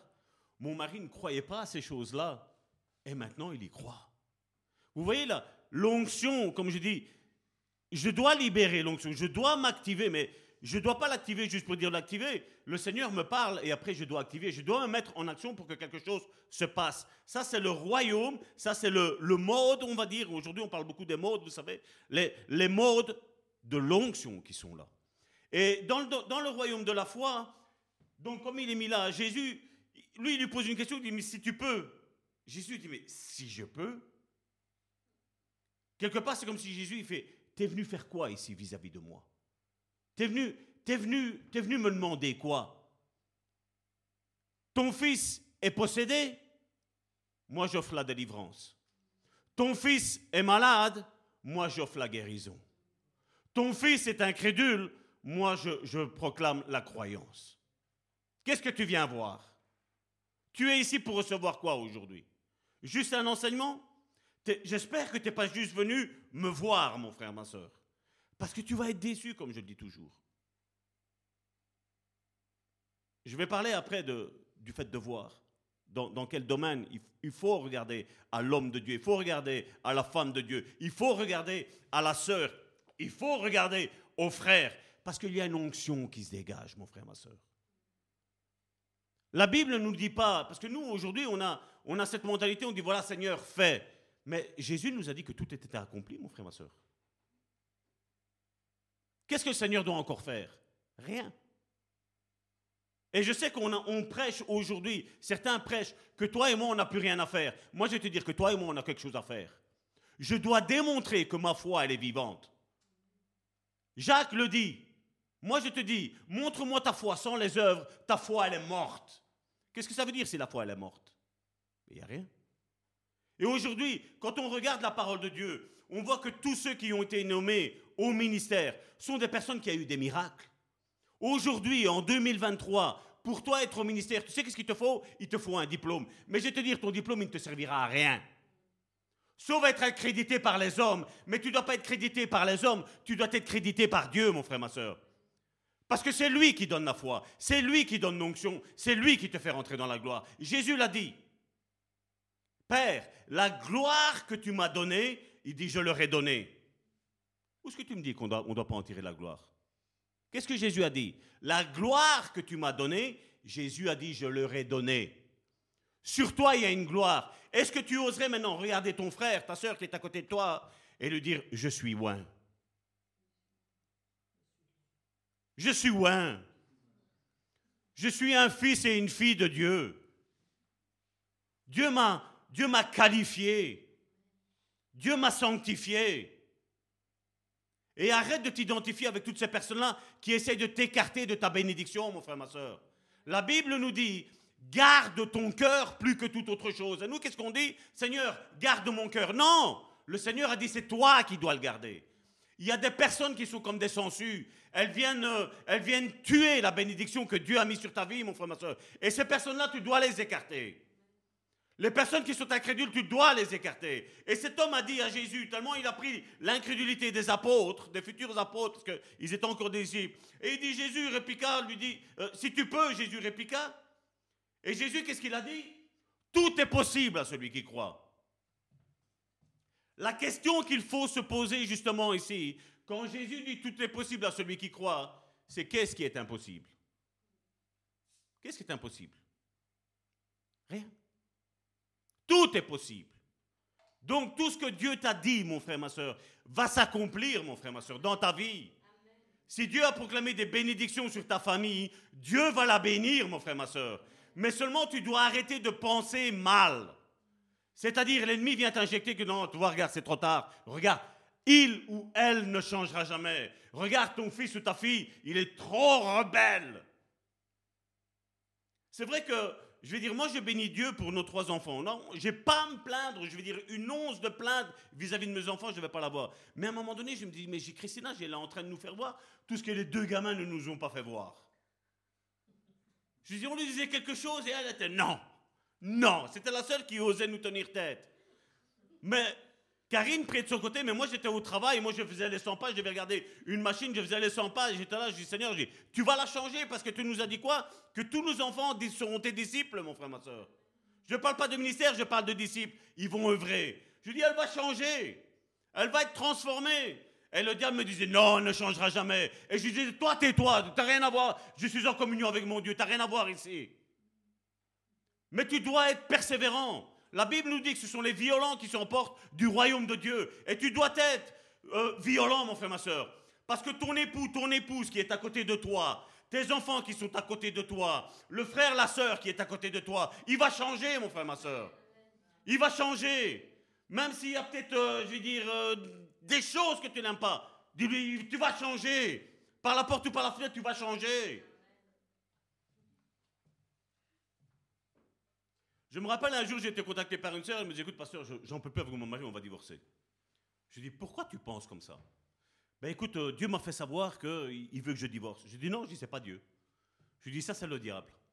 Je lui dis Tu sais, qu'est-ce que tu vas faire? Tu es à la maison? Elle me fait Oui. J'ai dit T'as du temps libre? Ben, Elle fait C'est dur, hein Je lui dis Écoute, je dis Prends juste cinq minutes. Et qu'est-ce que je dois faire? Elle me fait pas ça. Ben, je dis Tu vas, là où ton mari dort, tu imposes les mains. Là où il y a tes enfants qui dorment, tu imposes les mains sur le matelas. Mais elle me fait, mais ils sont pas là. Je dis, te tracasse pas. Ouais, mais mon pasteur m'a dit qu'il faut, il faut imposer les mains sur les personnes. Je dis, te tracasse pas. Je dis, impose le lit là. Parce que si tu leur demandes d'accepter que tu, leur lui fais l'imposition des mains, ils vont te dire non. C'est pas vrai? Elle me fait exactement. Je dis, impose le lit là. Tu dis, voilà Seigneur, toi tu es plus fort que tous les hôtels qui agissent. Je te prie pour que. Et elle a commencé à prier. Elle m'a téléphoné, euh, je crois que c'était un mois après. Elle m'a dit, pasteur, elle fait. Quand tu m'as dit ça et que j'ai raccroché, elle fait, j'ai monté dans la chambre de mon mari, j'ai imposé les mains sur le lit de mon mari. Après, j'ai été imposé les mains sur, euh, sur le lit de, Je crois qu'ils avaient trois ou quatre enfants, ils avaient. J'ai imposé les mains sur le lit là, je me mettais là, je me couchais même. J'ai fait comme, euh, comme avec Élie, quand il s'est posé face, face sur le lit, il disait Seigneur, tu, tu bénis ce matelas. Et elle dit vous savez, je veux vous téléphoner avant, j'ai pas eu le temps. Elle fait, mais la première fois, elle fait que j'ai prié. Elle fait, mon mari au soir, il rentre du travail, il a mangé, il dit, ah, il fait, je je suis cassé aujourd'hui. Il dit, je vais, aller me coucher. Et là, je le vois, il monte, mais deux minutes, hein, pasteur, elle fait. Et je la vois qu'elle redescend, qui redescend. Et alors, mon mari me dit, euh, qu'est-ce que tu as fait dans la chambre? Ben, Elle fait rien. Elle fait, j'ai nettoyé la chambre. Il dit, ah, tu as nettoyé la chambre. Il fait, mais il y a quelque chose d'effet de bizarre. Je me suis mis dans le lit et je fais, j'ai été parcouru par, comme de l'électricité, il fait ainsi. Elle, elle a pensé à ce que je lui avais dit. Elle a dit, pasteur, elle fait, aujourd'hui vous téléphoner tout de suite. Elle fait, mais seulement, elle fait, j'ai été prise. Elle fait, parce que je, devais vous téléphoner, mais il y avait quelque chose qui me disait, non, continue à prier. C'est pas, pas parce que c'est passé une fois que c'est fini. Elle fait, persévère. Mais vous savez, le résultat, ça a été quoi? Quand moins d'un mois, ses enfants et son mari, ils ont demandé tout le temps à la femme maintenant de prier pour eux, et tous les soirs, ils faisaient une, réunion de, culte chez eux. Mon frère, ma soeur, les gestes que nous faisons ne sont pas vains, mon frère, ma soeur. Amen. L'ennemi n'est pas plus fort que Jésus, mon frère, ma soeur. Jésus a toujours le dernier mot. Amen. Christ est la réponse, mon frère, ma soeur, à tous nos problèmes et à toutes nos difficultés. Amen. Et alors, donc, nous avons ce premier passage qui nous dit de Marc chapitre 9, verset 23, qui nous dit Si tu pleures, répliqua Jésus. Et Jésus dit Tout est possible à celui qui croit. Et l'apôtre Paul, qui n'avait pas vécu côte à côte avec Jésus, mais qui vivait à la même époque, Paul, dans la deuxième épître de Corinthiens, au chapitre 5, au verset 7, il nous, il nous a dit ceci. Car nous vivons guidés par la foi. La foi veut dire que tu n'as aucune incrédulité, mon frère, ma soeur. Même si tes yeux te montrent tout le contraire. Tantôt, Christina a dit que euh, au début c'est bien, mais après, euh, voilà, Dieu ne répond pas à tout. Pourquoi? Parce qu'il y a l'épreuve de la foi, où Dieu la permet. Pourquoi? Parce que Dieu veut consolider ta foi, mon frère, ma soeur. Parce que les épreuves que tu as aujourd'hui sont rien à celles qui sont comparées à demain, mon frère, ma soeur. Mais seulement si tu apprends à guérir un rhume, tu vas commencer à monter, et après tu vas commencer, du rhume, tu vas commencer à la grippe intestinale. De la grippe intestinale, tu vas commencer au cancer. Amen. Et quand tu arriveras au cancer, après tu commenceras à prier pour la résurrection des morts. Amen. Dieu nous fait monter de plein niveau. Mais aujourd'hui, on a des gens qui sont orgueilleux qui disent Ah, moi je prie et ça va se passer. Et il n'y a jamais rien qui se passe. Ou alors on vit de proclamation, mais il n'y a rien qui se passe. Moi, mon frère, ma soeur, ça, ça ne m'intéresse pas, moi. On n'est pas ici pour faire un show. On n'est pas ici pour faire je ne sais pas quoi, mon frère, ma soeur. On est ici pour que notre foi, notre gloire, notre onction, elle monte de niveau en niveau, mon frère, ma soeur. Amen. On doit être ici pour ça. Et la foi nous permet de voir la réalité invisible. C'est ça, la foi. Tu ne vois pas les choses, mais tu restes ancré. Parce que quelle est la définition de la foi? Nous la trouvons dans Hébreu chapitre 11, verset 1. Je ne l'ai pas pris ici. Il nous dit, or la foi est une ferme assurance des choses qu'on espère. Quand tu espères, est-ce que tu le vois avec tes yeux physiques? Tu ne le vois pas. Mais après, qu'est-ce qu'il nous dit? C'est une démonstration des choses qu'on ne voit pas. Mais alors tu te bases sur quoi? Ben, C'est simple, sur ce que Dieu m'a dit dans ma, chambre.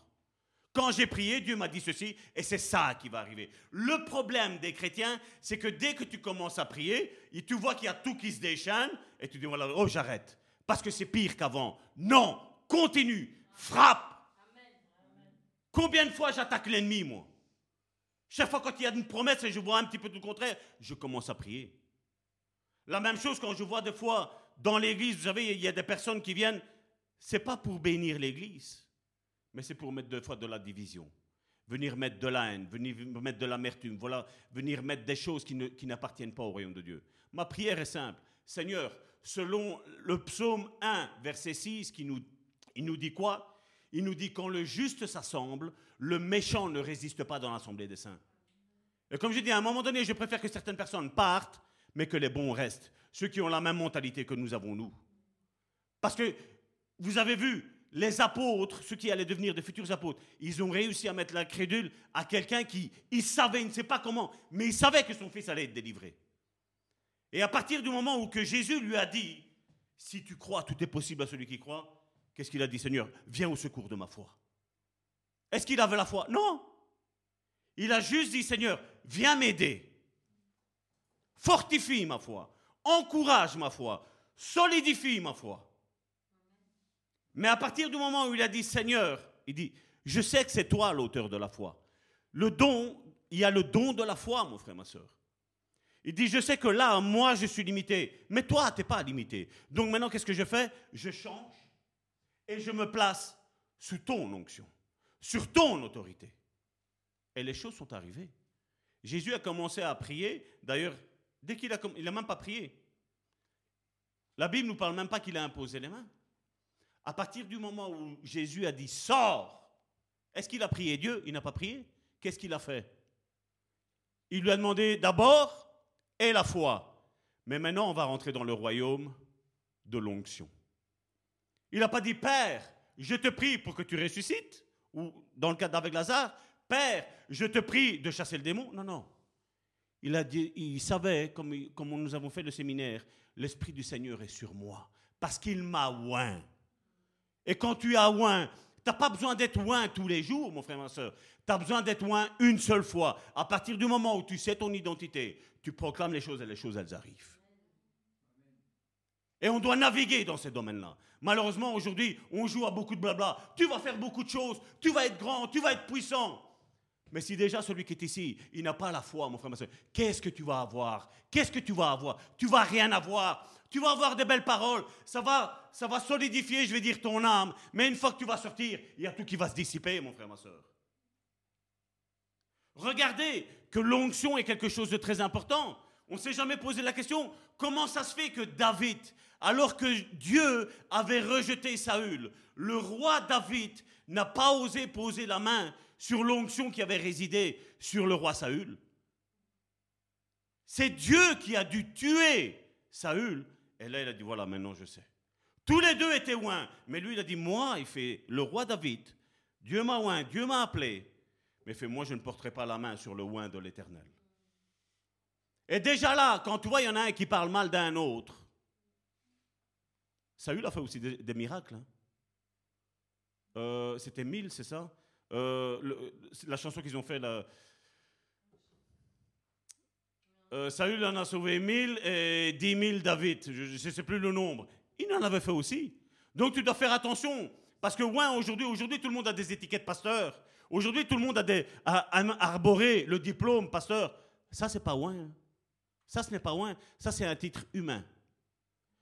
Être loin, être appelé à voir la foi, c'est quand tu as, je veux dire, tu es agréé par Dieu. Dieu œuvre avec toi. Là, il faut faire attention.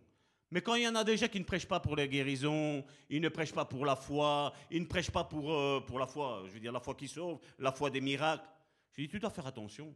Parce que là, il n'y a pas d'onction là-dedans. Parce que celui qui a l'onction, il a la révélation que Dieu utilise les dons spirituels. Il a la révélation que Dieu utilise les ministères. Il a la révélation qu'il y a le fruit de l'esprit qui est là. Ce n'est pas les étiquettes humaines qu'on a qui font de nous qui nous sommes.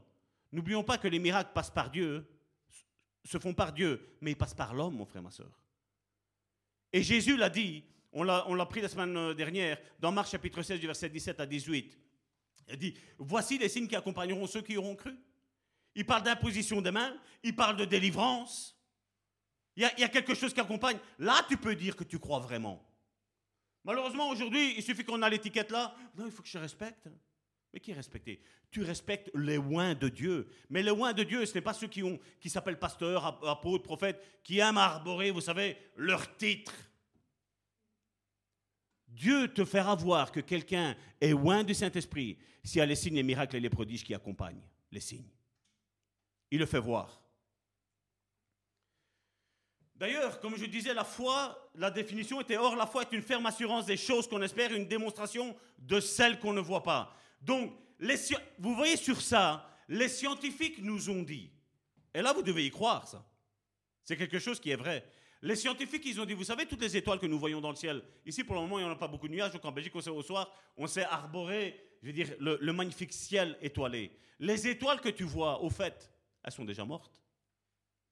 Quand nous, on voit la lumière, la lumière, elle est déjà éteinte. La lumière, apparemment, ça met 300 ans, ils ont calculé, 300 ans. Tu vois, il y a une explosion dans la, dans la galaxie, la lumière se fait, nous ici, on n'a rien. On a juste la lumière 300 ans après. Donc eux, ils appellent quelque chose qui est passé, présent. Et la foi, c'est ça. C'est appeler quelque chose qui est passé, présent. Parce que la première épître de Pierre, au chapitre 2, verset 24, qu'est-ce qu'il nous est dit?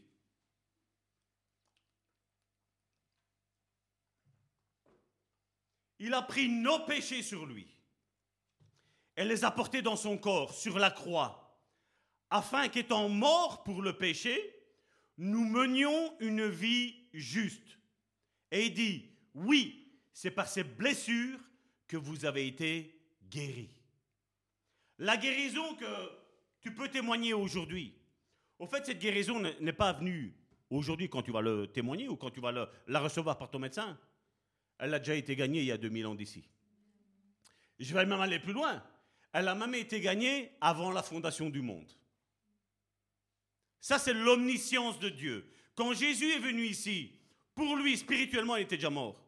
Il le savait qu'il avait déjà tout accompli. Parce que regardez ce qui nous est mis dans Apocalypse, chapitre 13, au verset 8. Vous savez, le livre d'Apocalypse, c'est pas que des mauvaises choses. Hein. Il y a des bonnes choses, mon frère, ma soeur. Hein. Regardez. Il parle de, avec, avec l'Antichrist. Et tous les habitants de la terre l'adoreront pour euh, l'Antichrist. Ceux dont le nom n'a pas été écrit, qu'est-ce qu'il est mis? Dès la fondation du monde. Donc avant même que nous soyons, Dieu nous connaissait déjà. Avant même que nous soyons, il avait déjà formé des plans et des projets merveilleux pour ta vie, mon frère, ma soeur. Le problème, c'est que l'homme et la femme ne veulent pas rentrer dans ces plans-là. On essaye d'y rentrer quand c'est trop tard. Certains disent, ah, si Dieu m'aimerait comme ça, comment ça se fait qu'il m'a enlevé mon, euh, mon enfant? Ben, je vais te dire une chose, mon frère, ma soeur. La faute n'est pas de Dieu. La faute est la tienne, que tu n'es pas venu avant que cet enfant meure à la connaissance du Christ, mon frère, ma soeur. C'est de notre faute. Dieu n'a aucune faute. Dieu a déjà tout écrit. Il n'écrit plus rien. Il fait juste que gommer. Si moi maintenant, mon nom est inscrit dans le livre de la vie, si moi maintenant je renie ma foi, Dieu efface mon nom du livre de la vie. Et automatiquement qu'il efface dans le livre de la vie, il va se mettre dans le livre de la mort. Et beaucoup, malheureusement, de pasteurs ont aidé Dieu à effacer des noms. Et nous, nous sommes ici pour réconcilier les frères et les sœurs avec l'Église, avec les hommes de Dieu, avec les femmes de Dieu. Amen. Parce que ton nom est inscrit dans le livre de vie, mon frère, ma soeur, et non pas dans les livres de mort dont nous parle le livre d'Apocalypse. Regardez dans la Bible du semeur ce qui nous est mis. C'est le même, le même texte, Apocalypse chapitre 13, verset 8, mais maintenant dans la Bible du semeur, voici ce qu'il est mis. Tous les habitants de la terre l'adoreront tous ceux dont le nom n'est pas inscrit. Et regardez qu'est-ce qu'il est mis. Depuis l'origine du monde. Dans le livre de l'agneau égorgé.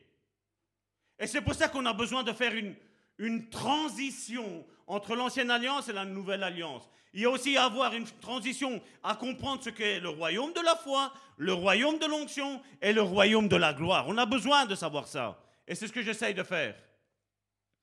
Quand Jésus est venu sur terre, il, savait qu'il était déjà mort, il savait. Il savait qu'il allait tout accomplir, mais il l'a fait. Mais quand il a vécu dans ce monde temporel qu'on appelle ici, qu'il a subi tout ce qu'il avait à subir, il a dit Waouh Vous savez, c'est une chose de savoir les choses en esprit, mais quand il vit sur la chair, qu'est-ce qu'il a dit à un moment donné? Seigneur, si c'est possible, que cette coupe passe là, parce que là, ça fait mal. La Bible nous enseigne que Jésus a pleuré des grumeaux de sang il a transpiré des grumeaux de sang, mon frère, ma soeur. Hein. C'est une chose de vivre dans la foi, c'est une chose de le vivre dans la chair, mon frère, ma soeur. Mais maintenant, Jésus, après, il a dit, qu'est-ce qu'il a dit? Seigneur, maintenant, non pas ma volonté, mais ta volonté. Parce que je sais que tout est écrit d'avance et tu ne peux rien changer. Je ne sais pas jusqu'où ce que tu vas aller, si je vais... Mais je sais que la croix, elle est là. Abraham, je sais ce qu'il a vécu et je sais ce que moi je vais devoir euh, subir. Il dit que c'était une préfiguration. Il dit, mais voilà, maintenant, non pas ma volonté, ta volonté. Maintenant, ma chair, elle est faible. Si la chair de Jésus était faible, je crois que la nôtre aussi, elle est faible. Je pense. Hein. Il y a que l'orgueilleux qui dira, non, non, moi, moi j'ai la foi. Hein. Je vais te dire que tout homme de Dieu, toute femme de Dieu, tu peux avoir toute la foi qui déplace les montagnes, mon frère, ma soeur. Mais dans le moment d'épreuve, regardez tous les hommes de Dieu comment ils ont été. David, à un moment donné, il était tellement pris que malheureusement, il est tombé. Il n'en pouvait plus, il a essayé de trouver quelque chose qui allait le soulager. Et malheureusement, ce quelque chose, il l'a enfoncé encore plus loin. Et c'est là qu'il s'est rendu compte de son erreur. Et vous imaginez que quand le prophète Nathan arrive et qu'il lui dit Ça va, David Oui, ça va, tranquille, à l'aise. J'ai fait un beau post aujourd'hui. Euh, j'ai eu 5000 euh, likes sur, euh, sur Facebook. Et David lui a dit, j'ai quelque chose à te dire. Euh, Nathan, excusez-moi. Nathan a dit à David, j'ai quelque chose à te dire. Vous savez, aux hommes, aux véritables hommes de Dieu, aux véritables femmes de Dieu, tu sais rien leur cacher. Tout se sait. Parce que Dieu révèle les choses, non pas pour, euh, pour juste pour dire de dévoiler, parce que le Seigneur veut que toi et moi, nous nous appuyions sur ce royaume de la foi. Nous disons, voilà Seigneur, tout est possible à celui qui croit. Peu importe ce que je suis en train de voir avec mes yeux, je sais que les choses vont changer. Parce que tu es avec moi. Amen. Et maintenant, quand on est, je vais expliquer un petit peu le royaume de l'onction, donc c'est le deuxième point. Le royaume de l'onction, Dieu n'agit pas de, la même manière que dans le royaume de, de la foi. Dans le royaume de l'onction, Dieu a besoin de quelqu'un pour oindre et fonctionner dans l'onction. Dans la gloire, par contre, Dieu agit selon sa souveraineté. Il sait qu'il y a quelque chose qui doit arriver. Comme nous, Karine et moi, nous l'avons vécu. Nous ne connaissions pas Dieu, mais Dieu nous a quand même protégés. Donc Dieu a agi dans son royaume de gloire, donc par sa souveraineté, parce qu'il savait, nous ne le savions pas, mais lui savait le plan qu'il avait pour nous. Il nous a permis de ne pas faire certaines choses. Il nous a gardés de, ceux qui voulaient tuer notre mariage. Il a, il a gardé de tous ceux qui, qui nous ont maudits. Ça, c'est dans la souveraineté de Dieu. Il a dit non, parce qu'il y a un avenir, il y a une espérance. J'ai formé des projets de paix. Avant même que nous, nous avions en tête, même si ça a été assez rapide, parce que je crois qu'on s'est marié à peine trois mois après, on avait dit, euh, non, je crois que c'était euh, quasiment tout de suite, on s'est dit avec Karine, qu'est-ce qu'on fait? On avait parlé avec Karine, on fait enfant tout de suite ou, on a le temps? Nous, on avait, vous savez, notre, notre vie, c'est de la construction. Nous, il, nous faut, du réel, il nous faut des, choses qui se, qui se matérialisent assez, assez rapidement. Et avec Karine, comme on, on avait pris la décision, on a dit non, voilà, nous, on va faire ça. Donc elle travaillait. Tu vas arrêter de travailler. Dès que tu es enceinte, tu arrêtes de travailler. Mais pendant cela, bon, tu travailles.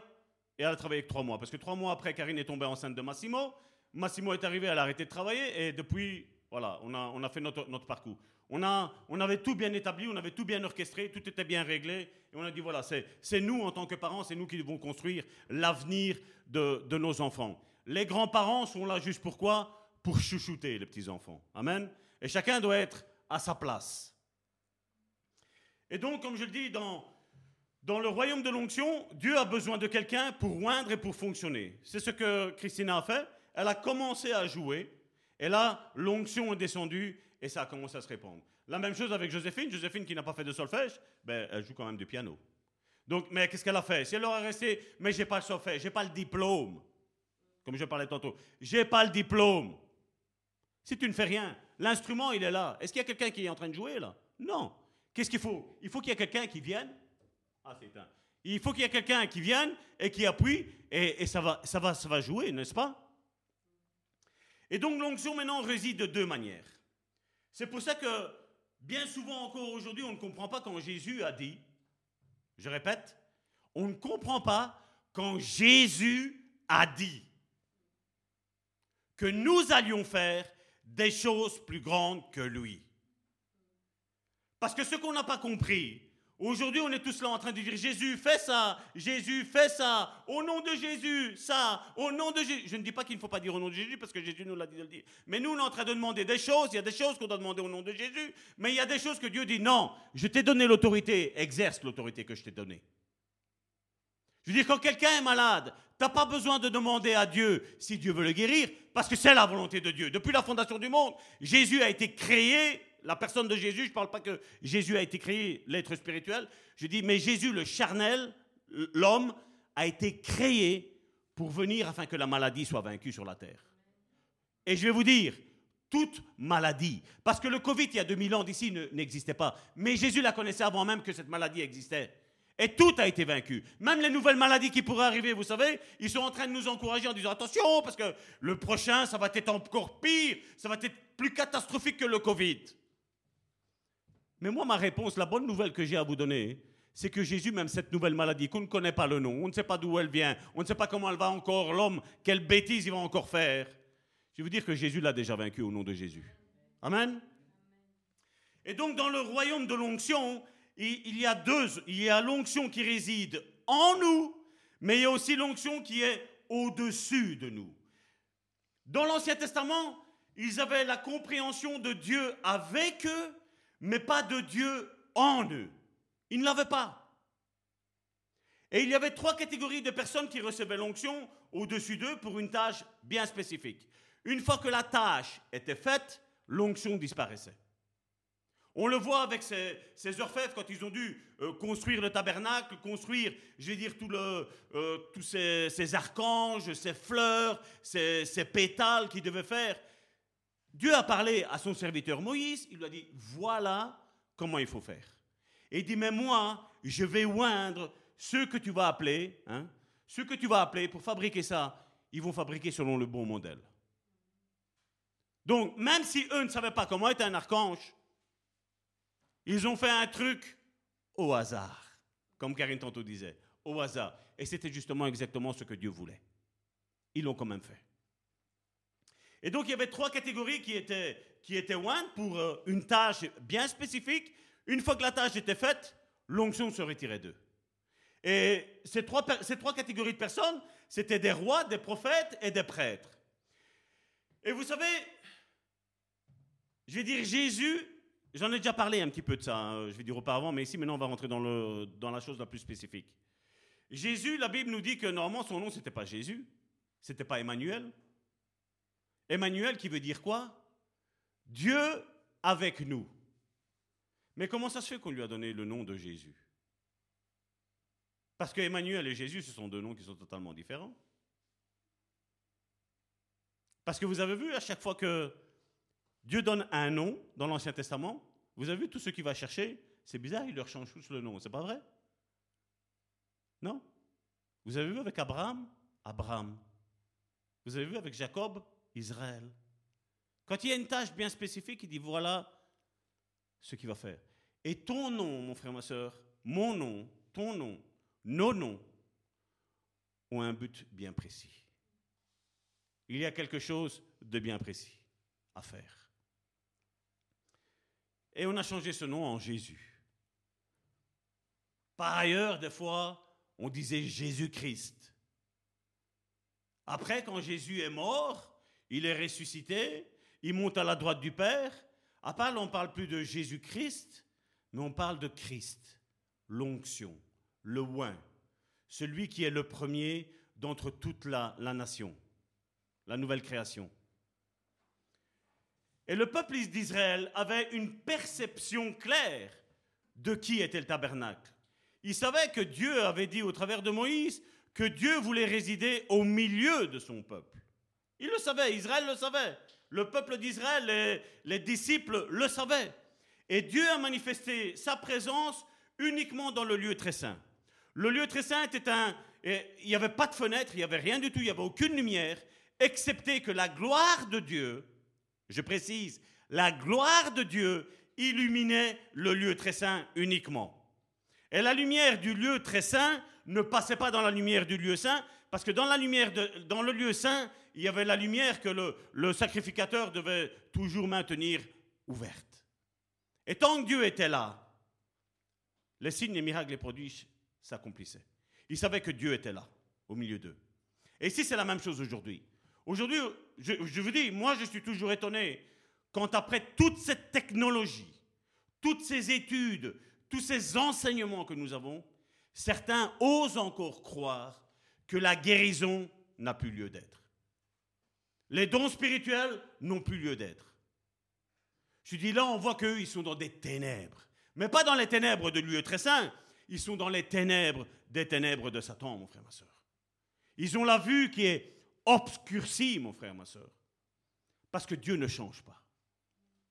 Dieu est avec nous et Dieu est en nous. Et c'est ce que je vous disais tantôt. Jésus est arrivé et il a soufflé.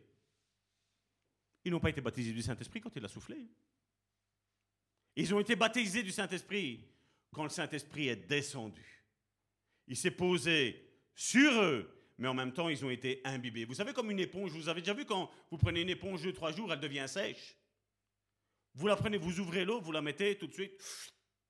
Elle, elle s'imbibe de cette eau et elle est bien humide, n'est-ce pas? Eh bien, c'est comme ça qu'on est. On doit être comme des éponges. Des éponges, surtout pour apprendre ces choses-là, parce que ces choses-là vont nous, nous, vont nous pousser à aller plus loin et à comprendre, je veux dire, une des particularités, ça c'est une des particularités de notre identité en Christ. Parce qu'aujourd'hui, ouais, on le dit avec la bouche, mais tu ne dois pas le dire avec ta bouche, tu dois le réaliser dans ta vie. Tu dois savoir que ce que tu dis, Dieu l'accompagne. Parce que tu es loin de Dieu. Amen. Est-ce que tu peux dire là maintenant, je suis loin de Dieu? Je suis loin de Dieu. Et Dieu ne oint pas parce que nous sommes parfaits. Dieu nous oint parce qu'il nous aime. L'onction réside dans l'amour de Dieu, uniquement. On n'a besoin de rien faire. C'est comme avec le salut. Tu avais besoin de rien faire. Dieu est venu te chercher, me chercher, quand on était dans la pire des situations. Mais il est venu nous chercher. On n'a rien fait pour mériter le salut, mais lui nous a tellement aimés. Amen. Et donc Dieu a manifesté sa présence dans le lieu très saint, où le souverain sacrificateur pouvait entrer. Cet endroit était sombre, qui était illuminé que seulement par la nuée de gloire. Et dans Jean chapitre 14 au verset 17, voici ce qu'il nous est dit.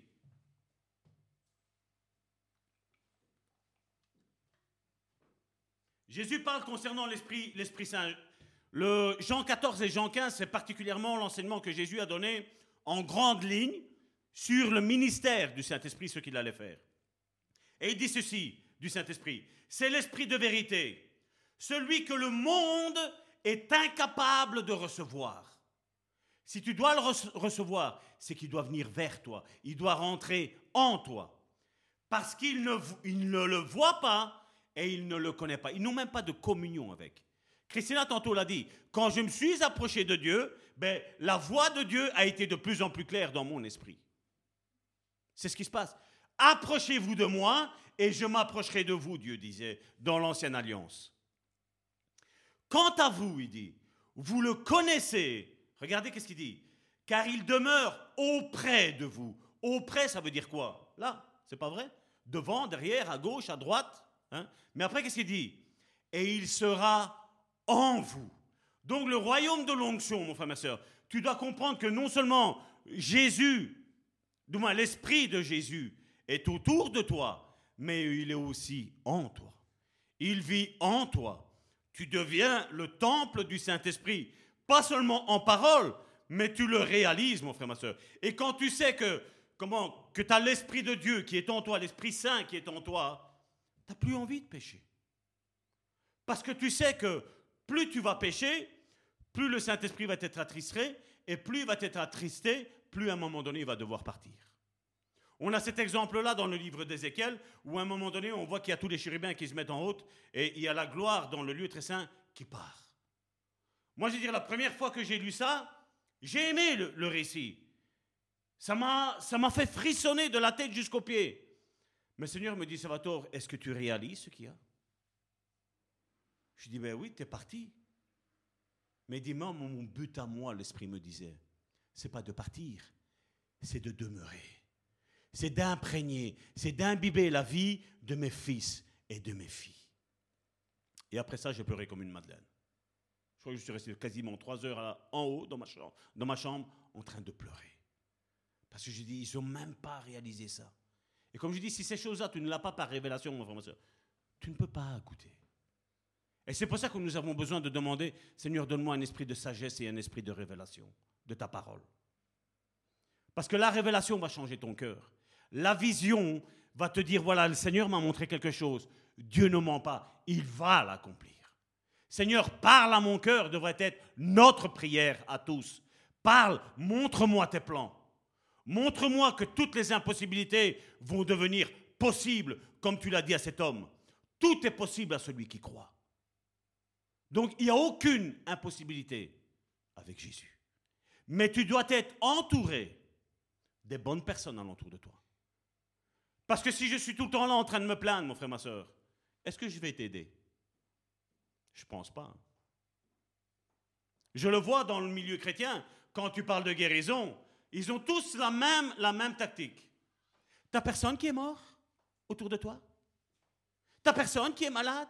Ah, toi-même tu as dit que tu as mal au dos. Toi-même tu dis que tu as mal ici. Toi-même tu dis qu'il y a là.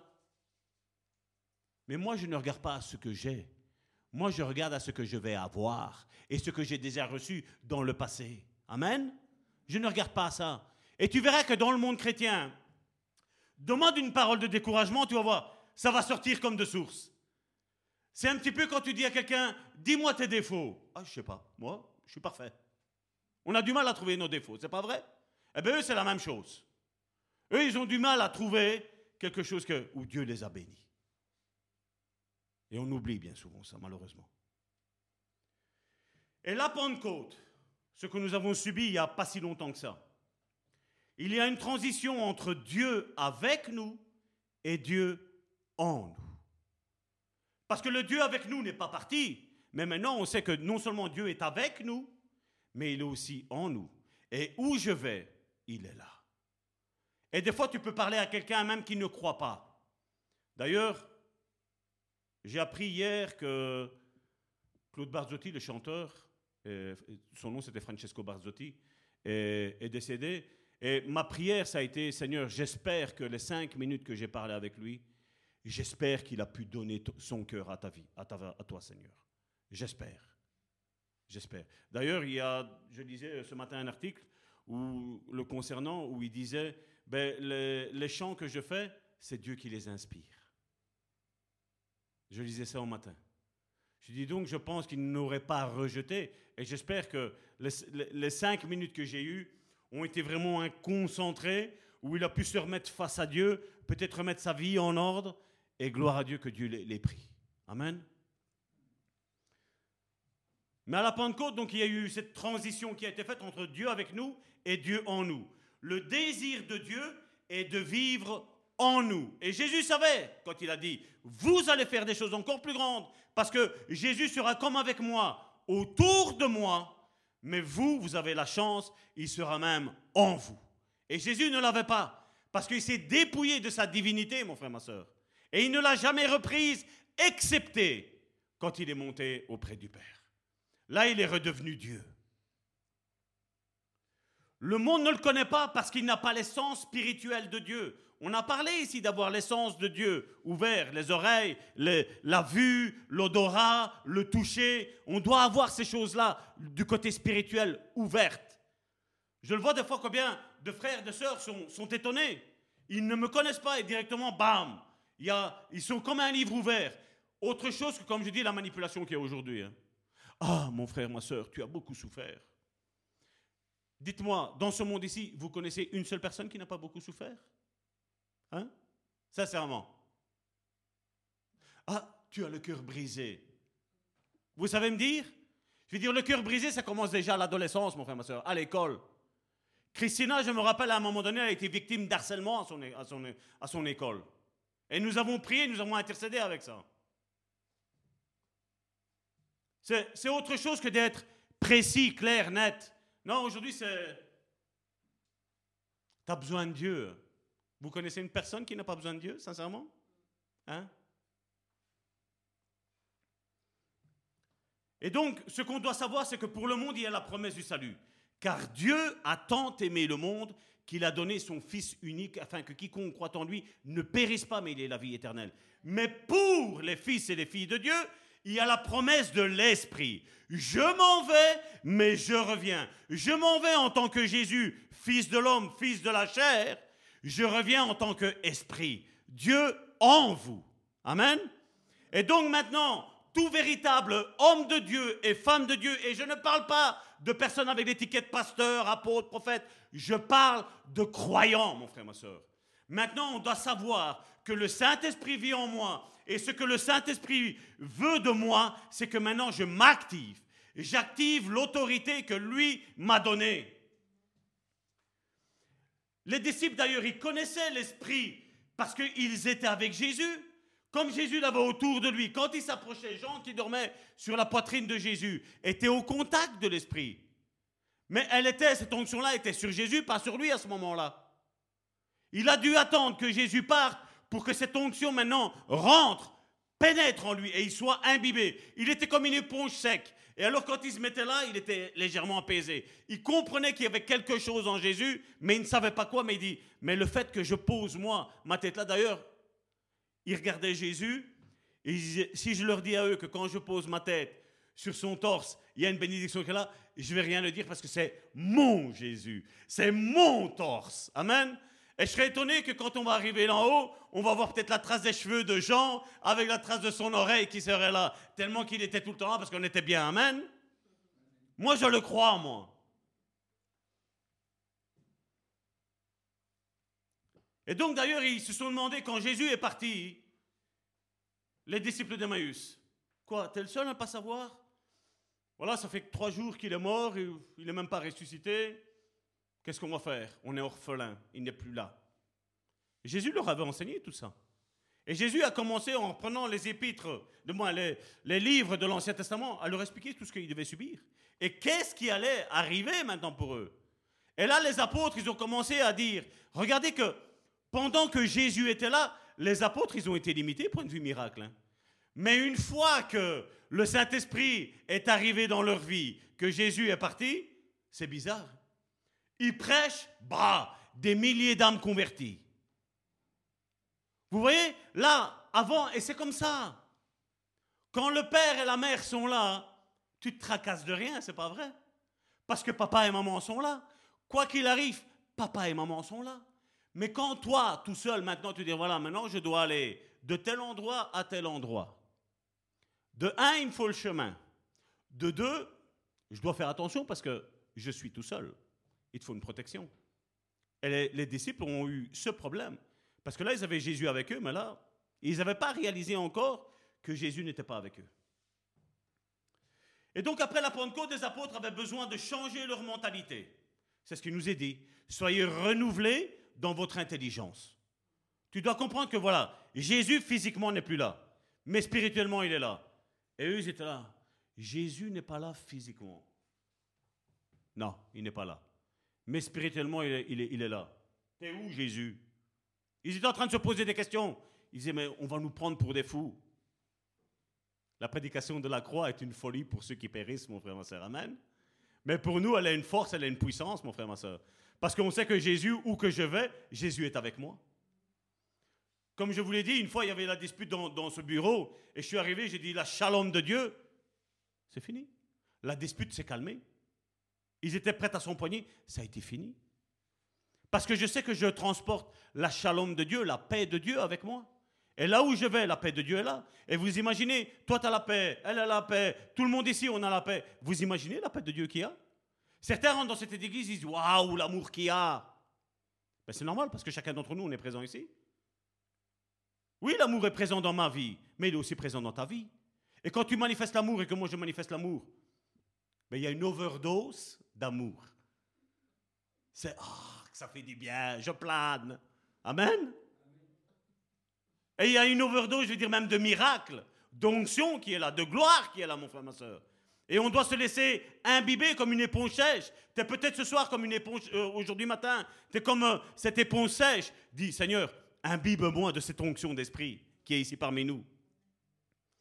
Et donc, qu'est-ce qu'ils ont fait? Ils allaient, la Bible nous dit que tous les jours, les apôtres, comme ils faisaient avant, ils allaient tous les jours au temple. Mais la Bible nous dit que non seulement ils allaient au temple, mais en plus ils rompaient le pain, ils faisaient encore les cultes à la maison, ils faisaient encore. Et ils rompaient le pain dans les maisons. Et l'église, normalement, ça doit être ça. L'église ne doit pas être que ici, mon frère, ma soeur. Normalement, l'église doit être chez toi. Et la vision de cette église, c'est ça. C'est que là où tu es, mon frère, ma soeur, là où tu es, on doit faire une église. Ma soeur Sandrine, bon, t'es pas loin, donc il y a l'église qui est ici. Mais on devrait faire. Parce que peut-être quelqu'un va t'être appelé à aller ailleurs ben, il doit aller établir une église, là, mon frère, ma soeur.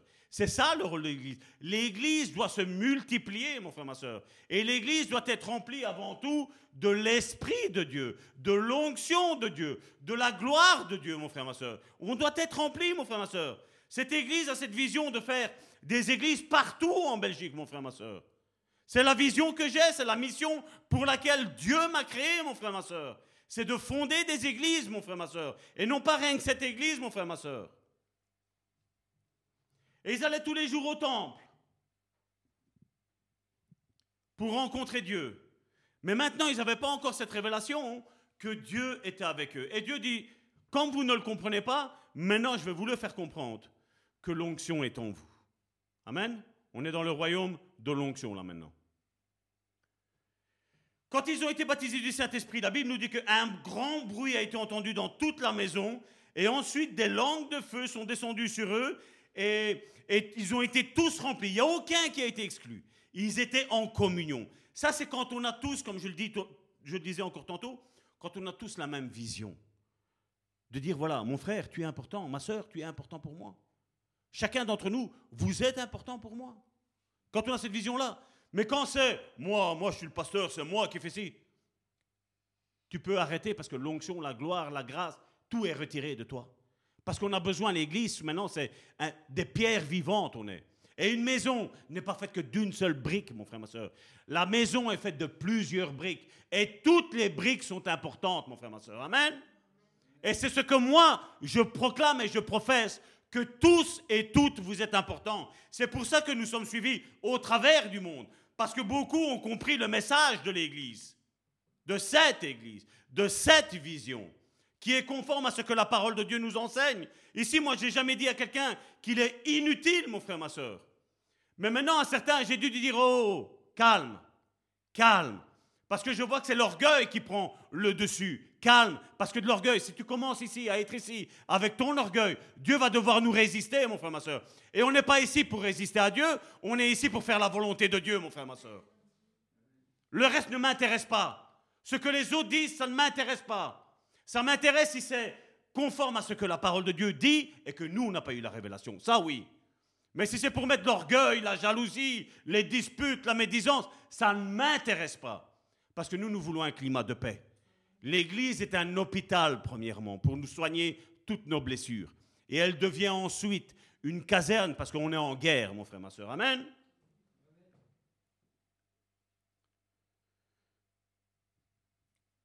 Donc ce qui a été dit et entendu à tous les enfants de Dieu, nous devons être conscients d'être loin parce que l'onction doit être déclarée. La foi, elle doit être vécue. Je dois manifester ce que je ne vois pas encore. Mon frère, tu es guéri? Oui, je suis guéri. Et après, tu dis, je vais à l'hôpital. Et après, l'autre, tu vas dire, mais tu n'as pas dit que tu étais guéri? Je suis déjà guéri. Je vis par la foi. Tu n'es pas en train de mentir. Que le faible dise, je suis fort. Que le riche, que le pauvre dise, je suis riche. Nous, on dit le contraire de ce qu'on vit. Amen? Parce que nous, on est dans la foi. On marche non pas par la vue, mais on marche par la foi. On sait déjà les plans de Dieu que Dieu a sur nos vies. Amen. Donc prophétise sur ta vie, comme moi je prophétise sur ta vie et sur ma vie, que tous tes enfants seront disciples de l'Éternel. Que ton conjoint, ta conjointe, à un moment donné, se lèvera et dira Jésus-Christ est Seigneur. Amen. Proclame que toute ta famille sera sauvée, même si tu vois tout le contraire, même s'il y a des personnes qui, qui peut-être aujourd'hui te maudissent. Toi dis, moi je dis, je vis dans l'amour et dans la paix et je bénis ma famille malgré qu'on me maudit. Parce que eux peuvent construire des hôtels sataniques sur ta vie, mais les hôtels sataniques tomberont, mon frère, ma soeur. Parce que sur ta vie, il y a l'onction. L'onction, c'est l'huile qui est répandue de la tête jusqu'aux pieds, qui descend sur la barbe d'Aaron, nous dit la Bible. Non et alors tu peux mettre du ciment sur de l'huile, je vais te dire, le ciment va glisser, mon frère, ma soeur. Tu peux mettre une brique sur l'huile, la, la, brique, elle va, elle va glisser, mon frère, ma soeur. Il n'y a aucune maladie qui résistera, aucune malédiction qui résistera dans ta vie, mon frère, ma soeur. Amen. Peu importe ce qu'ils disent, laisse-les parler, laisse-les brasser du vent. Toi, proclame la bénédiction sur ta vie, sur ton couple, sur tes enfants, sur toute ta famille. Amen. Et proclame le sang de Jésus sur les hôtels de ta famille qu'ils ont fait. Dis, moi je mets le sang de Jésus sur ces hôtels-là, parce que même s'ils prophétiseront des, malédictions, ça ne tiendra pas. Parce que le sang de Jésus est plus fort que tous les hôtels sataniques. Amen. Proclame des bonnes choses sur ta vie, mon frère, ma soeur. Amen. On n'est pas en train de faire de la, de la pensée positive, on est juste en train de proclamer Romains chapitre 8, verset 28. Tout concourt au bien de ceux qui aiment Dieu. Est-ce que tu t'es posé la question ce matin? Est-ce que tu aimes Dieu? Quelle a été ta réponse? Oui? Eh bien alors je vais te dire que tout concourt à ton bien, mon frère, ma soeur. Amen. Si c'est non, il faut peut-être revoir un petit peu quelque chose. Amen. Acte chapitre 2, verset 43. Regardez ce qu'il nous dit. Tout le monde était impressionné. Qu'est-ce qu'il est mis là?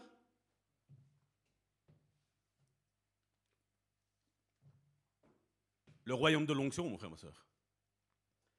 Car les apôtres accomplissaient. Qu'est-ce qu'il est mis? Un petit peu de prodige et de signes miraculeux. C'est ça qu'il est mis? Non. Il nous est dit, tout le monde était impressionné car les apôtres accomplissaient. Qui est-ce qui accomplit C'est un petit peu comme, vous savez, comme la grammaire en français. Qui est-ce qui accomplissait les miracles? Les apôtres. Pourquoi il n'est pas mis le Saint-Esprit? Parce que le Saint-Esprit était autour d'eux, mais aussi en eux. Et quand les apôtres faisaient, c'était le Saint-Esprit qui le faisait. Et si je ne faisais pas de, prodiges et de miracles, ça voulait dire quoi? Ben Que le Saint-Esprit n'était ni alentour et ni dedans, mon frère, ma soeur. Amen? Il nous dit, car les apôtres accomplissaient beaucoup, pas un petit peu, beaucoup. Cette église, foi et guérison, cette émission, la chaîne YouTube Karine, 7677, en est la preuve que nous sommes agréés de Dieu avec tous les miracles, les prodiges. Regardez, rien que le mois de juin, tous les miracles qu'il y a eu sur sa vidéo. Laissez, vous allez sur la chaîne de Karine, vous regardez la prière qu'elle a fait au mois de juin, vous laissez le fond et vous lisez tous les commentaires. Vous allez voir déjà rien qu'au mois de juin. On parle que du mois de juin. Certains n'ont même pas eu tout ça dans leur ministère. Ils ont soi-disant des grandes églises, soi-disant un grand ministère, mon frère, ma soeur. Dieu approuve ses serviteurs par des signes, des miracles et des prodiges. Et il les fait avec ses serviteurs et ses servantes, avec ses fils et avec ses filles, mon frère, ma soeur. Amen. Car les apôtres accomplissaient beaucoup de prodiges. Les miracles ne se produisent pas jusqu'à ce que Dieu trouve quelqu'un. Dans les dons spirituels, c'est la même chose. Comment la parole de connaissance va être dite s'il n'y a pas une personne qui ouvre sa bouche? Comment la prophétie va être dite s'il n'y a pas quelqu'un qui ouvre sa bouche? Dieu travaille avec les hommes et les femmes, mon frère, ma soeur. Et oui, je souligne aussi les femmes. Parce qu'il n'y a pas de gens qui sont inutiles dans l'Église. Tous, nous sommes utiles à l'avancement du royaume de Dieu, mon frère, ma soeur. Tous. Il n'y a pas de chômeurs. Donc les miracles ne se, produisent pas jusqu'à ce que Dieu trouve quelqu'un qui coopère avec lui. Quand la Bible parle de miracles, elle enseigne qu'ils doivent être accomplis. Ils sont déjà là, parce que Dieu les a déjà écrits dans son livre. Et toi qui as l'onction de Dieu dans ta vie, tu es en accord avec ce qui est mis dans son livre, avec les signes, les miracles, les prodiges, avec les œuvres que Dieu a déjà préparées avant la fondation du monde, la Bible nous dit. C'est dans Jacques. Regardez Philippe dans Actes chapitre 8, du verset 5 à 6. Philippe se rendit. C'est lui qui a dû se bouger, hein, mon frère, ma soeur. Amen. Regarde ton frère et ta soeur, ne vous disputez pas. Hein. Dis-lui, bouge-toi. Bouge-toi. Bouge-toi. Philippe se rendit dans la capitale de la Samarie et prêcha le Messie. C'est qui qui a prêché? Encore une fois, c'est lui qui a prêché. Hein. Comme ici, moi, je suis en train de prêcher, je suis en train de vous enseigner. Et prêcha le Messie à la population. Elle se montrait tout entière, très attentive à ses paroles. Vous voyez que les distractions, mon frère, ma soeur, faites attention quand il y a des distractions, parce que ça peut te faire perdre le réma que Dieu a pour ta vie, pour ton miracle, mon frère, ma soeur. Elle se montra tout entière, très attentive à ses paroles, en l'entendant et en voyant les signes miraculeux Qu'est-ce qu'il est mis?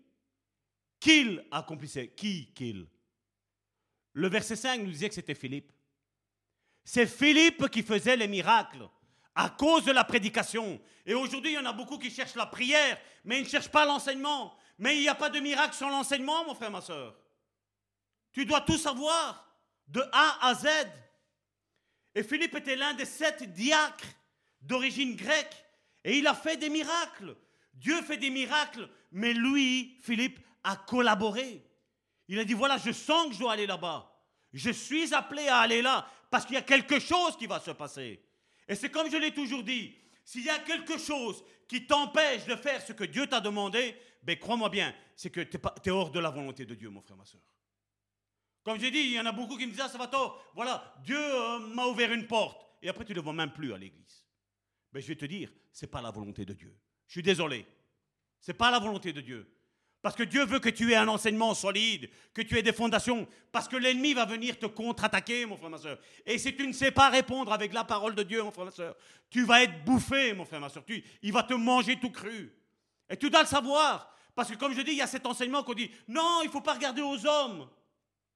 Regardez ce que dans Hébreu chapitre 2, 2 à partir du verset 1 on va le prendre. Hébreu chapitre 2, verset 1 Puisqu'il en est ainsi, nous devons prendre encore plus au sérieux les enseignements. Vous voyez les enseignements, l'importance qu'il y a de l'enseignement, mon frère, ma soeur Que nous avons reçu afin de ne pas être entraînés à la dérive. En effet, la parole transmise à nos ancêtres par des anges est entrée pleinement en vigueur et chaque transgression, chaque désobéissance a reçu la sanction qu'elle méritait. Et c'est encore valable aujourd'hui. Chaque désobéissance, mon frère, ma soeur, chaque fois que Dieu te demande de faire quelque chose et tu ne le fais pas, tu es dans la désobéissance, c'est dans le péché, mon frère, ma soeur. Et tu es en train de chercher un gros péché, mais des fois c'est juste la désobéissance, mon frère, ma soeur. Hein. Verset 3. Alors, comment pourrions-nous échapper nous-mêmes au châtiment si nous négligeons un si grand salut? Car ce salut a tout d'abord été annoncé par le Seigneur lui-même. Ceux qui l'ont entendu et ensuite ont confirmé la validité pour nous. Et regardez au verset 4. Et Dieu a authentifié leur témoignage en y ajoutant le sien. Dieu a dit, vous voyez ces hommes et ces femmes au travers de, la planète Terre, où j'accompagne avec des signes des miracles de Dieu, ce sont mes serviteurs. C'est moi qui les ai oints. C'est moi qui les ai proclamés. Ce n'est pas les hommes c'est-à-dire en accomplissant toutes sortes de signes miraculeux, d'actes extraordinaires, de manifestations diverses de sa puissance, et en accordant à ses témoins. Karine tantôt a parlé que nous sommes ses témoins, selon sa propre volonté de recevoir chacun sa juste, sa juste part de l'esprit. Vous voyez que Dieu a quelque chose à voir avec toi, mon frère, ma soeur Tu vois que Dieu veut que tu te bouges, mon frère, ma soeur Tu vois que Dieu veut que tu comprennes et que tu retires certaines choses, mon frère, ma soeur, de ta vie. Certaines compréhensions que tu as reçues par la religion, par la tradition des hommes. Pour comprendre l'action des miracles, vous devez comprendre comment coopérer avec la personne du Saint-Esprit. Jésus a donné tant de preuves de la résurrection au cours des 40 jours où il est resté sur terre. Les miracles euh, se produisent parce que le témoignage par excellence vit en nous. Il vit avec nous, mais il vit en nous. On a cette révélation, on a cette capacité de comprendre que Dieu vit en nous. Jésus et l'Église ont été crédités par des signes, des prodiges et des opérations puissantes et des dons de l'Esprit. Et ça ne change pas, mon frère, ma soeur.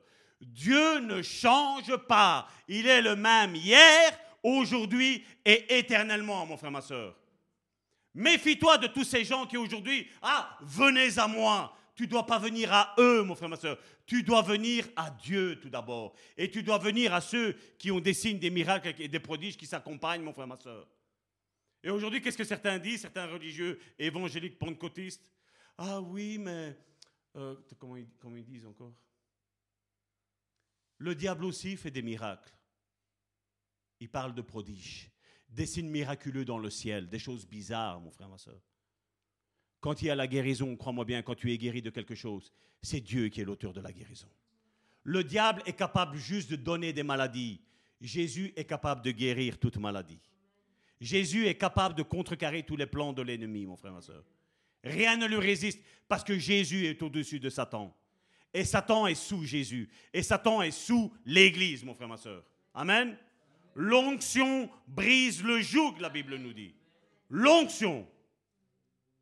Il dit pas la foi, il dit pas la gloire, il dit l'onction brise le joug. Quand tu as un homme et une femme d'onction, garde-le précieusement, mon frère, ma soeur. Garde-le précieusement. Pour comprendre l'action des miracles, nous devons trouver comment coopérer, comme je le disais, avec la personne du Saint-Esprit nous parlons d'opération, ce qui signifie qu'il faut faire quelque chose. L'Église et le corps de Christ doivent le représenter en faisant la même chose sur terre que Jésus a faite. Si nous disons que Jésus est présent, ben Jésus doit faire la même chose qu'il faisait quand il était là. Parcourir le monde et aller faire du bien. C'est ce que nous faisons, mon épouse et moi. Et c'est ce que tu es appelé et vous êtes appelés à faire avec les autres, mon frère, ma soeur. Parce que je ne connais pas tout le monde. Il y a des personnes que toi, tu connais, que moi, je ne connais pas. Mais c'est toi, avec l'onction qui réside sur, ce, sur cette église de Bon Samaritain, je dis ça aussi pour nos frères et nos sœurs qui sont sur le net. Vous aussi, vous avez l'onction, parce que vous nous suivez. Il y a cette onction qui est là, qui émane sur vous. Vous aussi, vous pouvez faire des signes, des miracles et des prodiges. Combien de fois j'ai entendu, pasteur, depuis que je suis au contact avec vous, je commence à avoir des songes, commence à avoir des visions. J'avais jamais eu ça. J'ai eu des révélations de pourquoi mon mari est comme ça, pourquoi mes enfants ils sont comme ça. Parce que nous, on recherche ça. Parce que Dieu, l'onction, te pousse à aller rechercher ces choses, mon frère, ma soeur. La première église vivait avec ses signes, ses prodiges et ses miracles. Et comme je dis, nous, nous ne sommes pas associés à aucune religion. Nous nous sommes associés à l'église des actes, mon frère, ma soeur. Amen. Nous sommes la continuité des églises des actes, mon frère, ma soeur. Amen. Ananias, c'était un simple disciple, n'est-ce pas? Je vais juste vous laisser avec ça. Et la semaine prochaine, on va continuer toujours dans ce, royaume d'onction. Ananias, c'était un simple disciple. La Bible nous dit juste, il craignait Dieu. Et c'était un disciple de Dieu, de Christ. On y dit juste ça. Qui est-ce qui a envoyé la cécité à, à Paul? C'est Jésus, avec sa rencontre. Comment ça se fait que celui qui lui a donné l'aveuglement, comment ça se fait que ce n'est pas lui qui lui a rendu la vue? Comment ça se fait? C'est une question qu'on doit se poser. Comment ça se fait que, que Dieu, l'Esprit Saint, a demandé à Ananias de prier pour Paul afin qu'il recouvre la vue? Parce que Dieu est avec Ananias et il était en Ananias, mon frère, ma soeur. Amen? Et donc on voit que Dieu se sert toujours des hommes et des femmes pour accomplir les miracles. Et nous, nous sommes en train de dire, Seigneur, est-ce que c'est... Mes soeurs, vous pouvez venir. Seigneur, est-ce que c'est ta volonté? Oui, mon frère, ma soeur.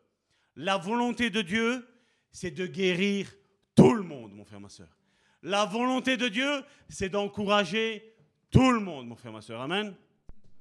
Alors, est-ce que maintenant tu vas pouvoir prier avec moi?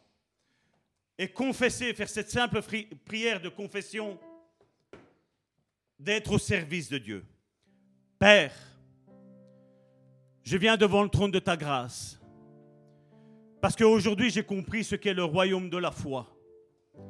Et je commence à percevoir ce qu'est le royaume de l'onction. Seigneur, je te remercie parce que tu m'as oint. Tu nous as oint en tant qu'Église de faire sortir ces signes, ces miracles et ces prodiges de la terre, Seigneur. Seigneur, je te demande pardon pour toutes les fois où tu as mis quelqu'un qui était malade à côté de moi et je t'ai demandé de le guérir. Père, à partir de maintenant, je proclame et je professe pour ma vie que je ne te demanderai plus ça. Mais tu nous as demandé de guérir les personnes. Tu m'as demandé de proclamer la guérison sur la vie de mes frères et de mes sœurs. Tu m'as demandé de proclamer la guérison sur la vie de toute chair. Tu m'as demandé de proclamer la délivrance à tous ceux qui sont liés par les chaînes de l'ennemi. Père, au nom de Jésus, maintenant, par l'activité du Saint-Esprit, tu fais descendre ton huile d'onction maintenant sur la vie de mon frère et de ma soeur. Tu les bénis tous et toutes. Et tu leur donnes la révélation que toute personne que tu leur mettras à leur côté, c'est toi qui veux t'utiliser d'eux pour guérir ces personnes qui sont malades et opprimées. Père, je te prie afin qu'ils aient la révélation, qu'ils comprennent ces choses, Seigneur, et qu'ils se mettent en action. Parce que tu cherches des hommes et des femmes qui se rendent disponibles. Au nom puissant de Jésus-Christ, j'ai prié. Amen.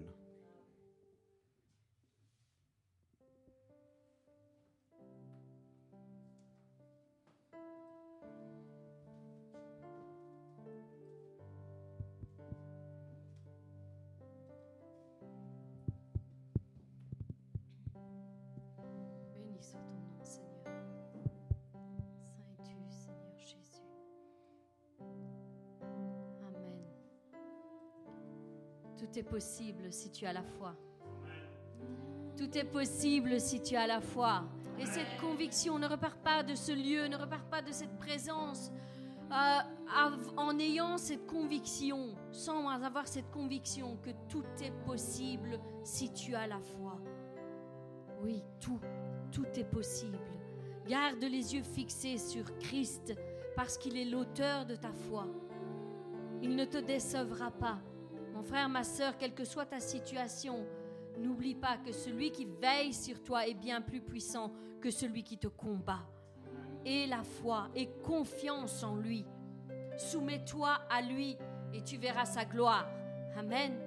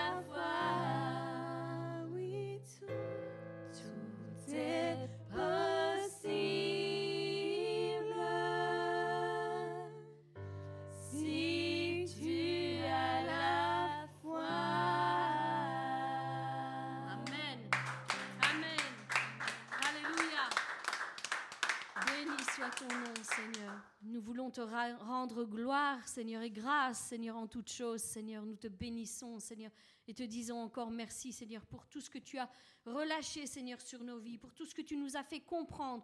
Tu nous as donné l'entendement, Seigneur, de toutes ces choses, Seigneur. Nous te bénissons et te remercions pour tout, Seigneur. Reçois la gloire, la louange et l'honneur. Amen. Juste un instant avant de vous déconnecter, restez encore une seconde avec nous. Euh, je vais appeler le, pasteur, une minute. voilà, pour euh, la surprise. ben voilà, au fait, euh, donc comme vous savez, Karine a sa chaîne YouTube Karine 7777. Et donc cette semaine-ci, elle a reçu son cadeau. Pour les 100 000 abonnés, je vais dire qu'elle a eu sur sa chaîne, maintenant c'est 105 000 euh, et des poussières. Donc euh, maintenant il faut prier pour les 500 000. À 500 000 apparemment il y aurait un autre cadeau. Et donc voilà, YouTube remet à mon épouse Karine donc son, son cadeau. Donc ici il est mis avec 100 000 abonnés. Donc si après vous voulez faire une photo avec Karine, comme ça vous pouvez dire je connais Karine, j'ai touché Karine. L'onction qui est sur Karine. Hein. Voilà, je vais la laisser euh, dire un petit mot quand même, hein, parce que bon. Et merci à tous les internautes. Donc voilà, 100 000 abonnés. J'ai été surprise de voir euh, ce, trophée arriver parce que franchement, je m'y attendais pas. Enfin, je savais qu'il y avait quelque chose, mais je m'y attendais pas. Euh, je rends grâce vraiment à Dieu parce que pour moi, c'est vraiment un défi que Dieu m'a aidé à relever.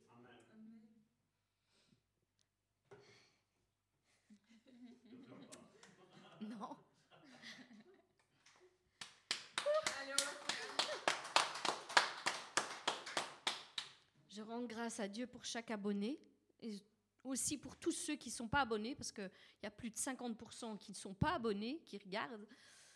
Donc je rends grâce à Dieu pour toutes ces vies qu'il a changées, transformées tout, au long de ces années, et surtout pour les dernières années qui se sont écoulées, parce que j'ai vraiment vu la main de Dieu agir euh, puissamment. Il me guidait dans certaines choses et les gens, les gens étaient vraiment touchés. Ça, ce n'est pas pour moi. Oui, il est écrit Karine, mais c'est pas pour moi. Ça, c'est pour toutes les personnes qui m'ont suivi, toutes les personnes qui ont cru en ce que Dieu voulait faire dans leur vie. Et je rends vraiment grâce à Dieu parce que c'est pas mon nom qui, est élevé, mais c'est le nom de, de, mon Dieu, celui que je sers et celui que j'essaye de, de, conduire toutes les personnes pour que eux aussi puissent faire des choses incroyables avec lui. J'étais pas capable. Je vais vous dire la vérité, j'étais pas capable de faire ça. Ça vient pas de moi. Il m'a rendu capable. Il a enlevé chaque chose qui n'était pas à sa gloire pour que j'en arrive là où je suis. Je sais qu'il me portera encore plus loin parce qu'il me l'a déjà dit. Il, ça m'a été prophétisé que Dieu allait me confier des choses incroyables.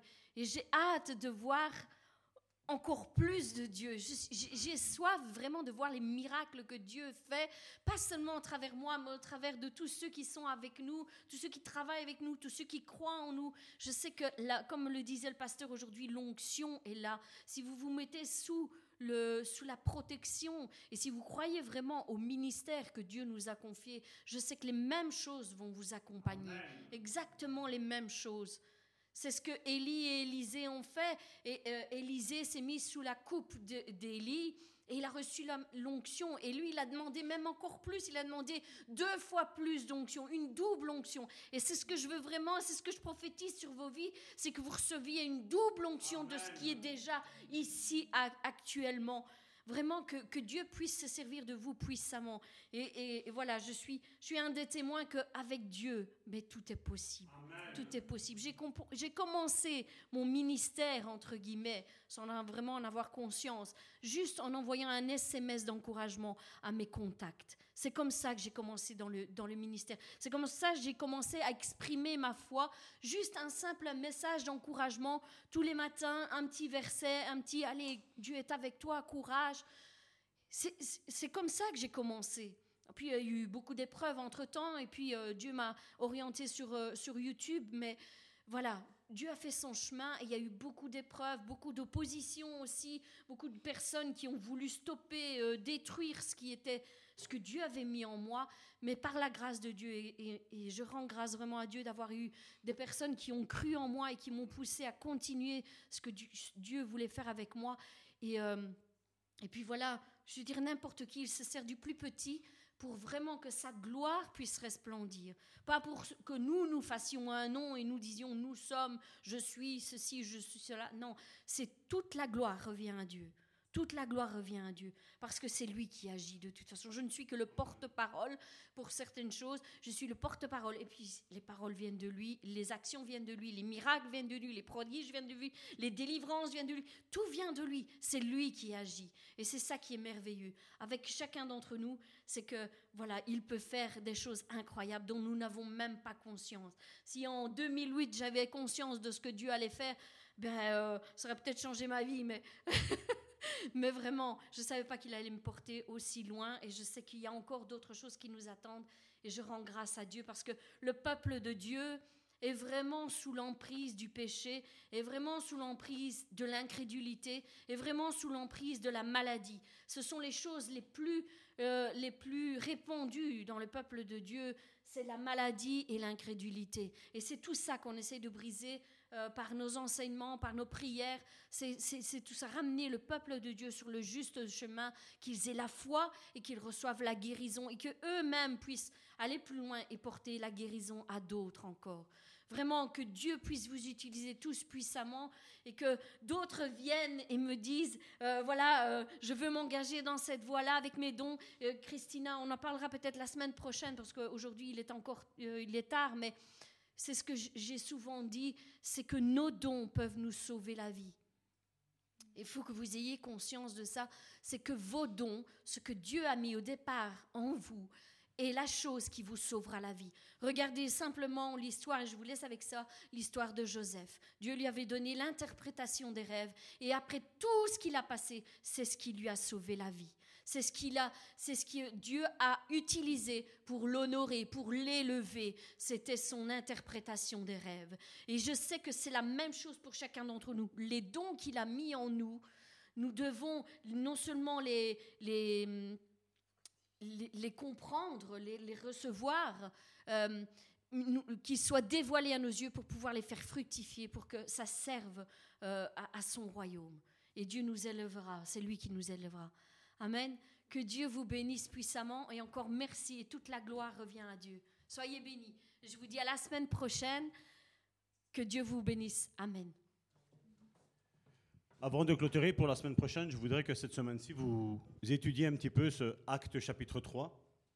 C'est ce que je vous ai dit, il faut qu'on change et qu'on renouvelle notre intelligence. Regardez, c'était, vous savez, il y avait ce boiteux de naissance qui était là, quelqu'un qui n'avait jamais marché.